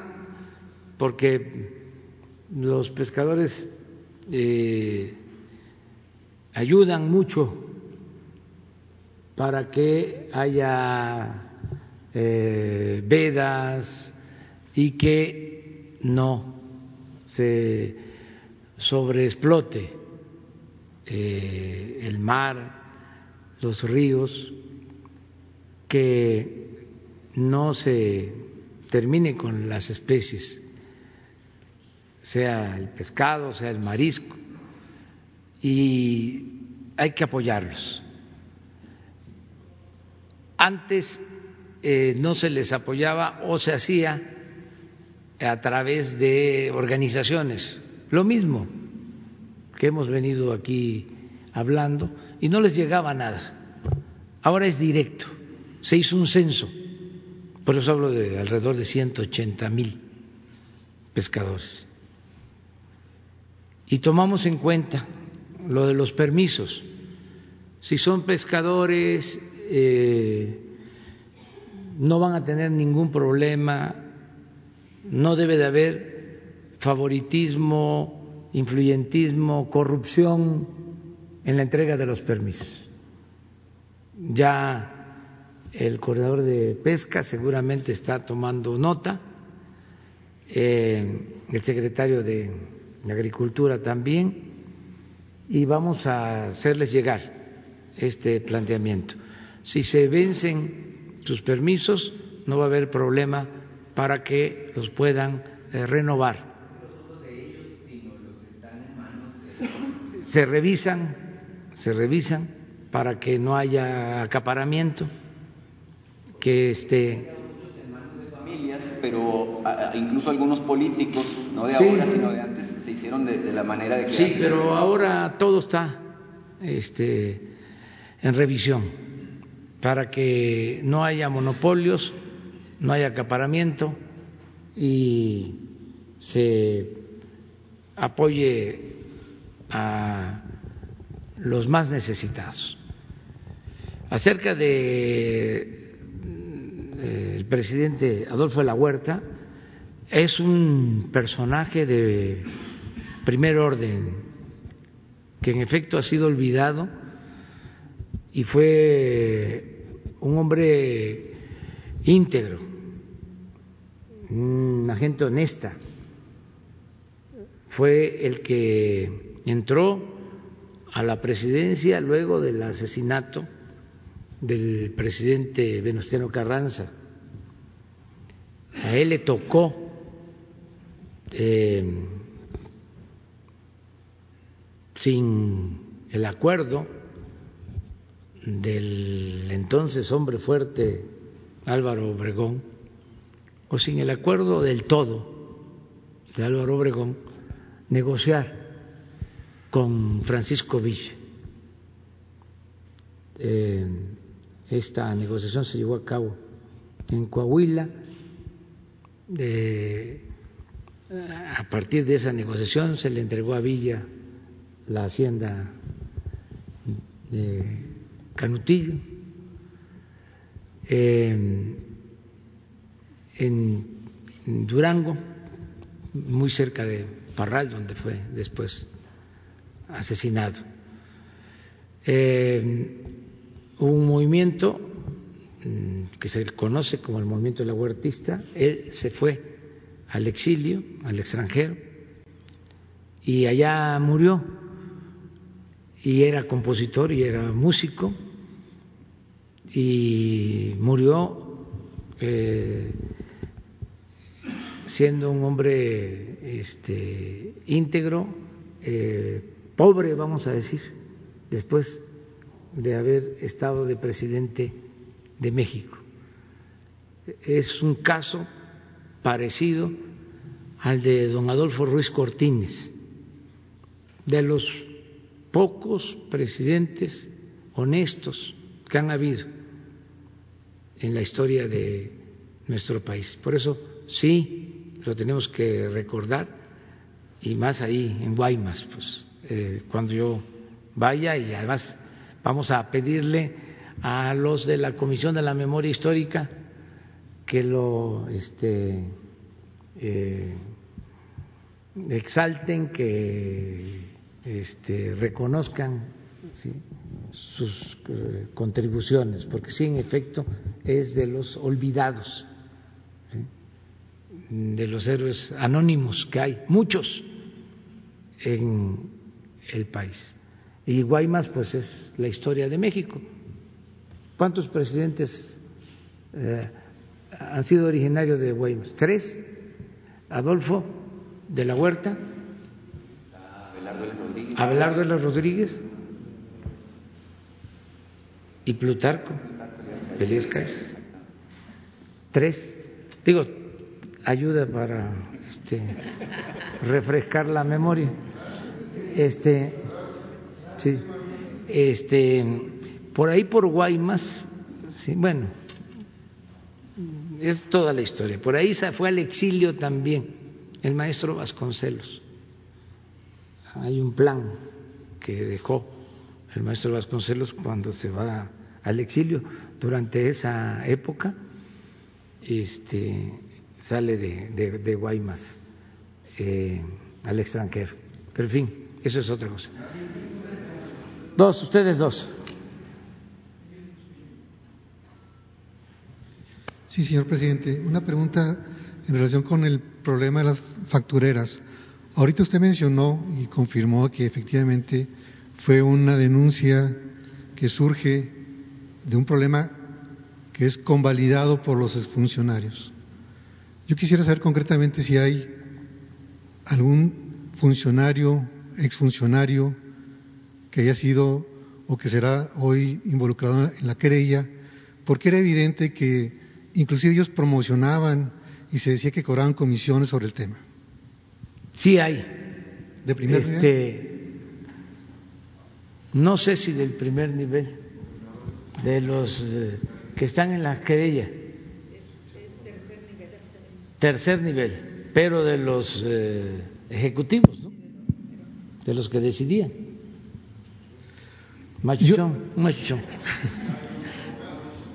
Sí, hay de todo, pero quedamos de que por respeto a la dignidad y al debido proceso, vamos a que este, esto se resuelva en las instancias judiciales y que eh, también los ocho mil contribuyentes reciban, porque es un asunto confidencial, su notificación. Nadie eh, se va a enterar este, para que eh, puedan ponerse al corriente. Sí, también preguntarle, señor presidente, que usted ayer manifestó que la posición del gobierno era vigilar o sería vigilar las elecciones. Sin embargo, el presidente del INE, Lorenzo Córdoba, afirmó que el guardián de las elecciones es el INE. ¿Esto no, no, va a generar un conflicto de intereses o de poder? No, no, no, no. ellos son los que eh, tienen esa encomienda. Legalmente al INE le corresponde, pero el presidente de México puede opinar puede ejercer su derecho de manifestación, como cualquier ciudadano. Entonces, si yo me entero de que están comprando votos, de que están utilizando el dinero del presupuesto para favorecer a un partido, a un candidato, pues como cualquier ciudadano estoy obligado a denunciarlo o no puedo. Claro, si conozco de un, un acto ilícito, acabamos de hablar de no al contubernio, no voy a ser yo tapadera, mi pecho no es bodega, siempre digo lo que pienso, ellos hacen su trabajo y yo como ciudadano y como presidente, este, que quiero que en este país no haya fraudes y quiero que no haya simulación, que nadie se haga de la vista gorda sino que se respete la voluntad del pueblo, porque es un derecho sagrado. Pues ese fue el lema de Madero, sufragio efectivo, no reelección. Hay una entrevista que le hacen al presidente Madero antes de eh, el triunfo de la revolución maderista que acaba con el porfiriato y habla de la democracia. Voy a traer ese texto. Es eh, de cómo él dice, eh, hay muchas eh, demandas, hay grandes y graves problemas nacionales, pero al llegar yo a la presidencia, de ahí retomé lo de guardián. Me voy a convertir en el guardián de los derechos y de las libertades del pueblo. Y voy a garantizar el voto libre, elecciones limpias y libres. Es su compromiso. Entonces no sé por qué se molesta el presidente del INE.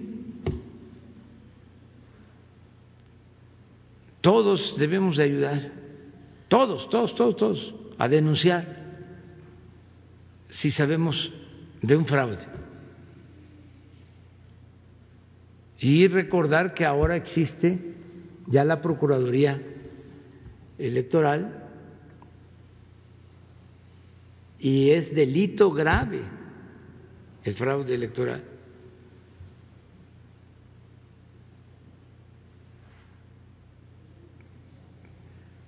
Entonces, van a estar vigilantes los ciudadanos.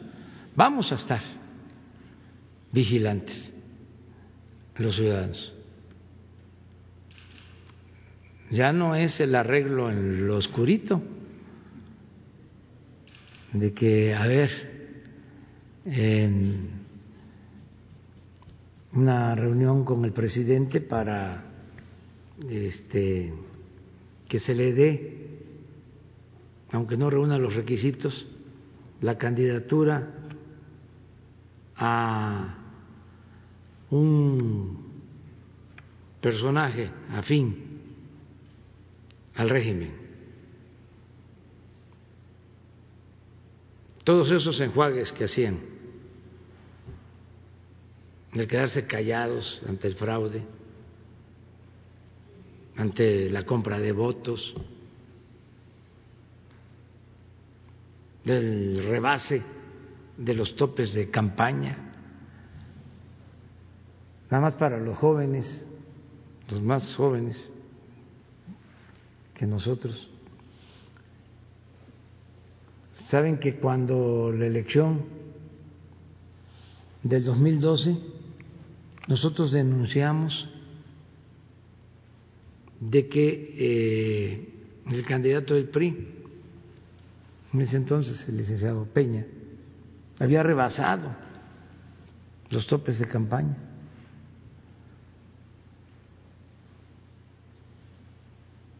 Pues en respuesta a nuestra denuncia, este, nos presentaron también a nosotros una denuncia acusándonos de que habíamos rebasado el tope de campaña. ¿Y saben quién terminó este, acusado de rebasar el tope de campaña? Nosotros.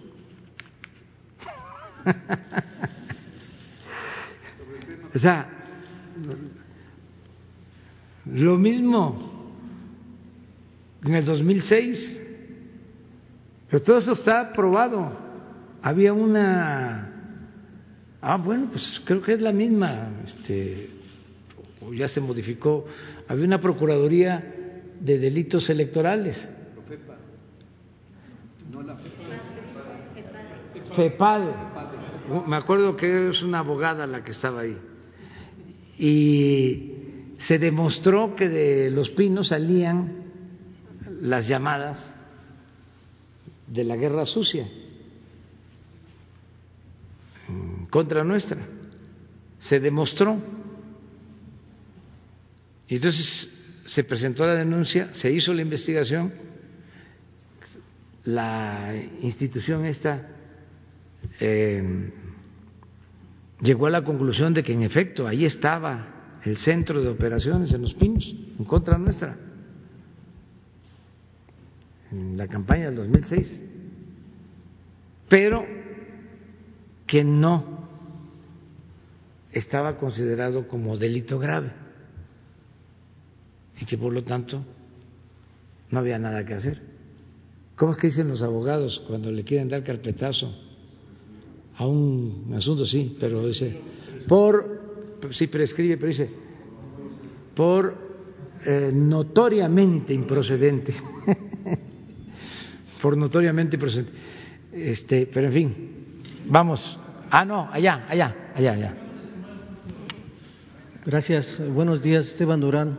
México Publica Diario y Jalisco Publica Diario. Presidente, un integrante de su gabinete, propiamente del titular de Seguridad Ciudadana, está, aspira pues a la gubernatura de, Sonora.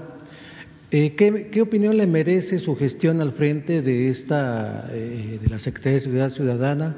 ¿Cómo lo, lo, eh, maneja usted? ¿Ha estado bien? ¿Le daría usted su, su palomita para que se fuera al gobierno de Sonora? Y en cuanto a los proyectos, al proyecto del Tren Maya, presidente, eh, ¿cómo, va este proyecto? Ya definitivamente se eliminaron esos obstáculos que ambientalistas y ecologistas, e inclusive algunos otros partidos y grupos, eh, andaban eh, diciendo que se iba a destruir la selva, que iba a haber un deterioro ecológico. Ya completamente se eliminó esto, va bien este proyecto. Y finalmente con el aeropuerto Felipe Ángeles ¿Se entregará en tiempo y forma este proyecto? ¿Habrá alguna modificación que se tenga contemplado o se entregará como usted lo mencionó hace tiempo? Gracias. Bueno, acerca de lo primero, no quiero este, opinar por lo pronto. Estoy en huelga. acerca de lo segundo, bueno, para no eh, este, dar pie a malas interpretaciones, sí diré que el secretario de Seguridad Pública es de primera. Me ayuda mucho, nada más. Si lo de lo otro es cuestión política, electoral, eso en su momento. Si eh, me preguntan, cómo este, está actuando, muy bien, me respalda, me apoya.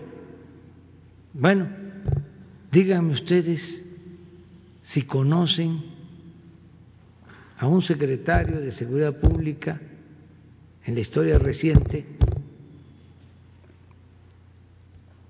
que esté coordinando el gabinete de seguridad desde las seis de la mañana. Ninguno. Bueno, pero ahí hacemos a un lado eso. El tren Maya va, hoy precisamente se eh, va a eh, lanzar la convocatoria para el tramo 5, que es Cancún-Tulum. Y ya tendríamos eh, toda la primera etapa y ya se está trabajando en el tren Maya. Y aprovecho para decir que el trazo principal del tren va sobre la vía del ferrocarril del sureste que se inició eh, desde el gobierno del general Lázaro Cárdenas, cuando el general Francisco J. Mujica mm, era secretario de Comunicaciones y ese tren lo continuó el gobierno de em, la vía férrea, la siguió construyendo el gobierno del presidente Ávila Camacho y eh, lo inauguró el tren del sureste el presidente Miguel Alemán. Entonces, sobre ese trazo que se hizo desde los años 30 del siglo pasado, es que se está construyendo la nueva vía para el tren Maya.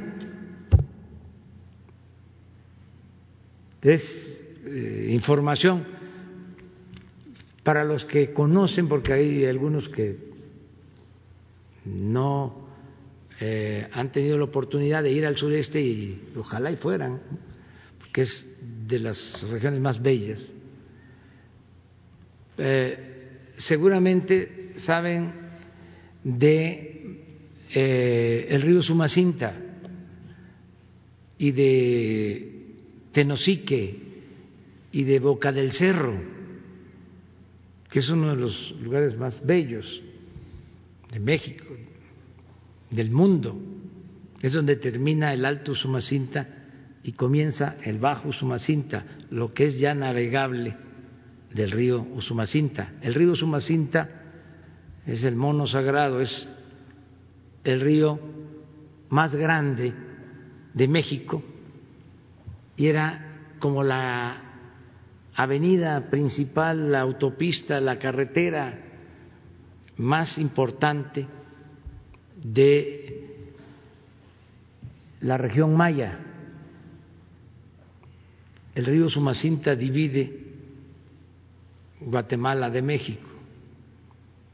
Bueno, ahí en Boca del Cerro, desde los años 50, se hizo un puente para el tren.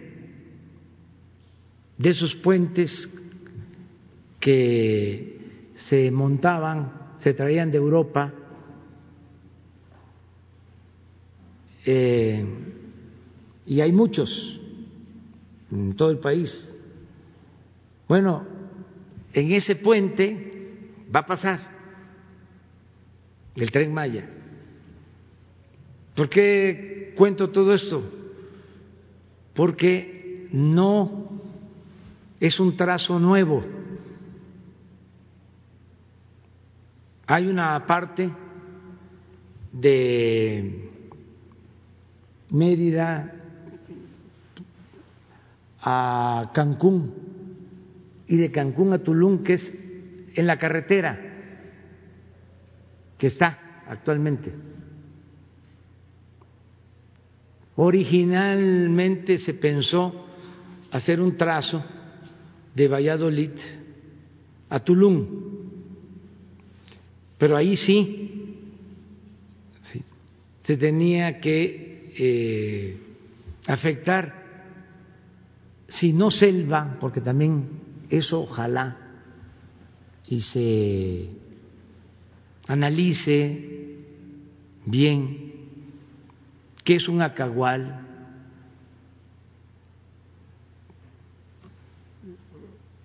porque pues no todos los ambientalistas saben qué es un acagual, qué es un monte alto y qué es una selva.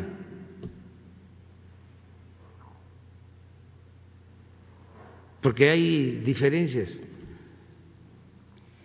Un alcahual son plantas que van creciendo, que se dejan eh, crecer para que se vaya fertilizando el suelo y luego viene el sistema de tumba, rosa, quema para la siembra del maíz.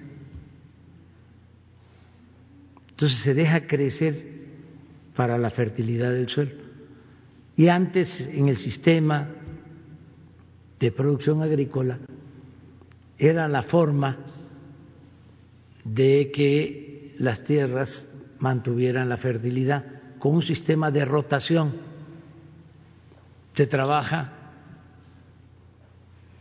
en un sitio, hay lo que se llama un trabajadero, una milpa,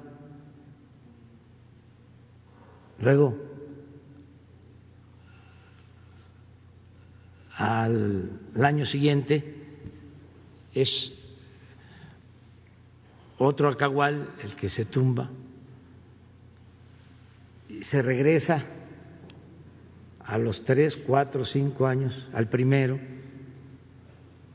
que se echó abajo para sembrar y ya está el monte alto y hay fertilidad. Porque desde luego que antes y todavía no se usaba el fertilizante químico. Pero regresando al tren, vamos avanzando. Los eh, conservadores y también los de las organizaciones no gubernamentales, que como decía yo ayer, antier, este, es algo extraño porque se llaman organizaciones no gubernamentales, pero dependían del presupuesto. Y como ahora ya no hay ese tipo de financiamiento, pues ya eh, todo les parece mal. Eh, lo mismo con los que eh, recibían apoyos de 80 fideicomisos del CONACID y no presentaban resultados, eran becados. ¿Por qué no becamos a los hijos de los pobres para que estudien? A los hijos de familias indígenas. ¿Por qué las becas siempre tienen que ser para los de arriba? Entonces, todo eso es lo que ha generado este malestar, esta desinformación. Pero aclaro también, no es inconformidad, malestar, en las comunidades por donde va a pasar el tren Maya. Allá la aceptación es casi total. Entre otras cosas, porque se van a crear 80 mil empleos, va a haber trabajo.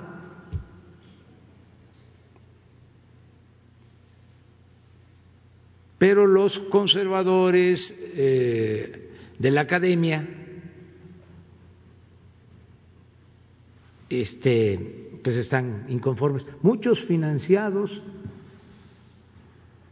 por organismos internacionales.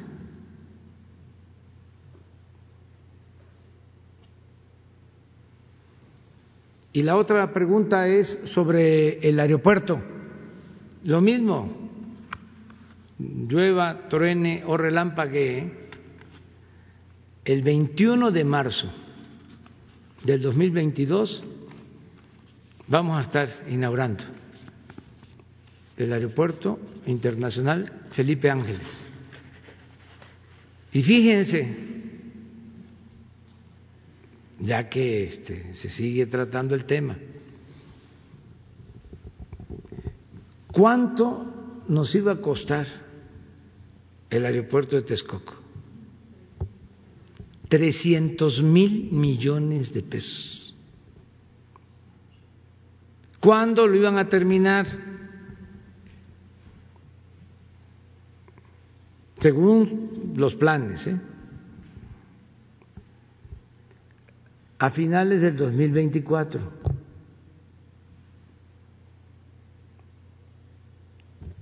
Iban a acabar con el lago de Texcoco.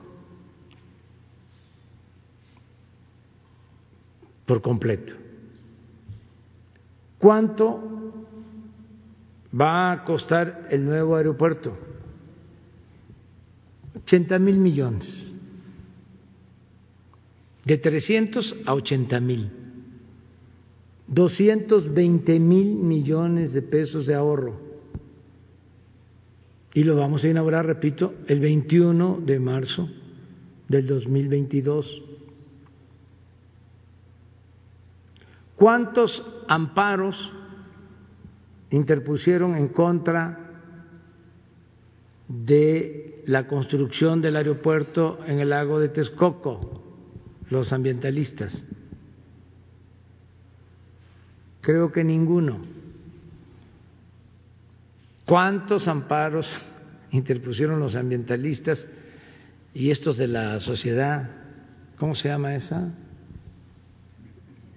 Mexicanos en favor de la corrupción. Como 200.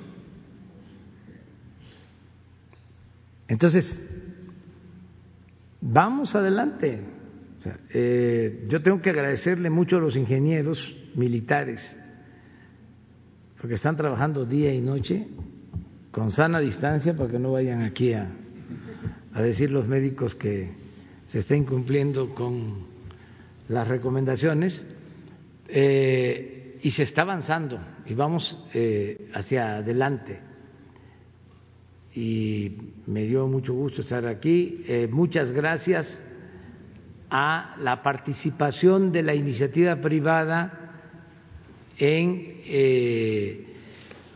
el combate a la pandemia. Héctor, muchas gracias. Muchas gracias porque nos están ayudando mucho y ahí vamos. Este es muy claro, muy claro que a pesar de los pesares eh, se pudo domar la pandemia. Hace unos días vi en redes sociales, porque son las benditas redes sociales, aún con todo lo que pasa y que inventan cosas y los robots estos, eh, a ver si un día este, Twitter nos da un informe ¿no? de cómo lo vamos a invitar aquí al director de Twitter. Este, bueno, formalmente le hago la invitación, que nos diga este, qué pueden hacer eh, para eh, controlar lo de los robots y de y las noticias este, falsas. Una invitación amable, respetuosa. O sea, ¿cuáles son sus limitaciones? ¿Por qué no pueden? este, dejar de comercializar o de permitir que haya eh, este mecanismo de robots para uh, degradar la vida pública, para insultar, para este, faltarle respeto a las personas. ¿Por qué no se purifica eh, el manejo en las redes eh, sociales? Yo creo que ellos sí podrían hacerlo, transparentando por qué se ocultan las cosas. Somos eh, distintos, somos demócratas, no podemos todos pensar de la misma manera. ¿Para qué escondernos? Pues, yo soy eh, liberal, yo soy conservador, yo soy así, me caes mal. ¿Sí? Este, nada más, si acaso decirlo suavemente, este, me caes mal, pero pues te respeto, pero de frente, que lo peor que puede haber es el anonimato, el tirar la piedra y esconder la mano. Eso es de hipócritas. Entonces, a lo mejor esta empresa puede venir y explicarnos, porque también ellos tienen que eh, cuidar los equilibrios, de que no haya censura, eh, garantizar las libertades. Pero ¿cuáles son las fronteras? ¿Qué está permitido? ¿Qué no? ¿Dónde está la ética? Em, entonces, sí sería interesante, ¿no? Eh, una conferencia, una invitación, ojalá te acepte, este, para que se explique sobre este tema, para no seguir nosotros denunciando de que hay robots, pues eso ya se sabe. Sería lo, importante sería a ver eh, por qué no se puede eh, controlar o no se va a controlar, no se va a regular o ya va a ser así. Pero que no se caiga en el clandestinaje, en la informalidad, que se aclaren estas cosas.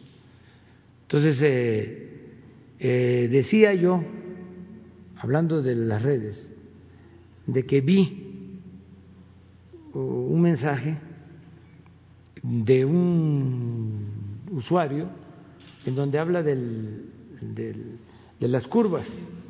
Y lo pueden encontrar ahí en redes, del aplanamiento, de cómo se aplanó la curva en México y pone el ejemplo de España y de Estados Unidos. O sea, de la curva en España y de la curva en Estados Unidos. Y luego hay otro, otra reflexión también interesante que recomiendo de una eh, usuaria que dice em, que estaba el sistema de salud en el suelo, que además eh, con niveles altos de enfermedad eh, por diabetes, hipertensión, obesidad y que eh, lograr lo que hemos hecho ¿sí? ha sido significativo. También ahí en las en las este, en las redes o sea, la gente está ahí, este, pendiente, ¿no? Entonces, muchas gracias pues a la gente, a todos, porque lo hemos logrado entre todos, a pesar de lo terrible de esta pandemia, eh, hemos eh, evitado eh, más sufrimientos. Eso es mi balance, mi resultado final por la gente, los médicos, las enfermeras. Imagínense cuánta fatiga, cuántos días, cuánto dolor. Y ahí están. Entonces vamos a salir adelante, estamos saliendo adelante. Ánimo. Nos vemos mañana. Quedan pendientes. El puerto de Veracruz. el tema de la presidencia, la próxima semana sale la gira, disculpe. La ¿Esta? Próxima, la próxima semana no. No sé todavía. Todavía no sale. Gracias. Señor,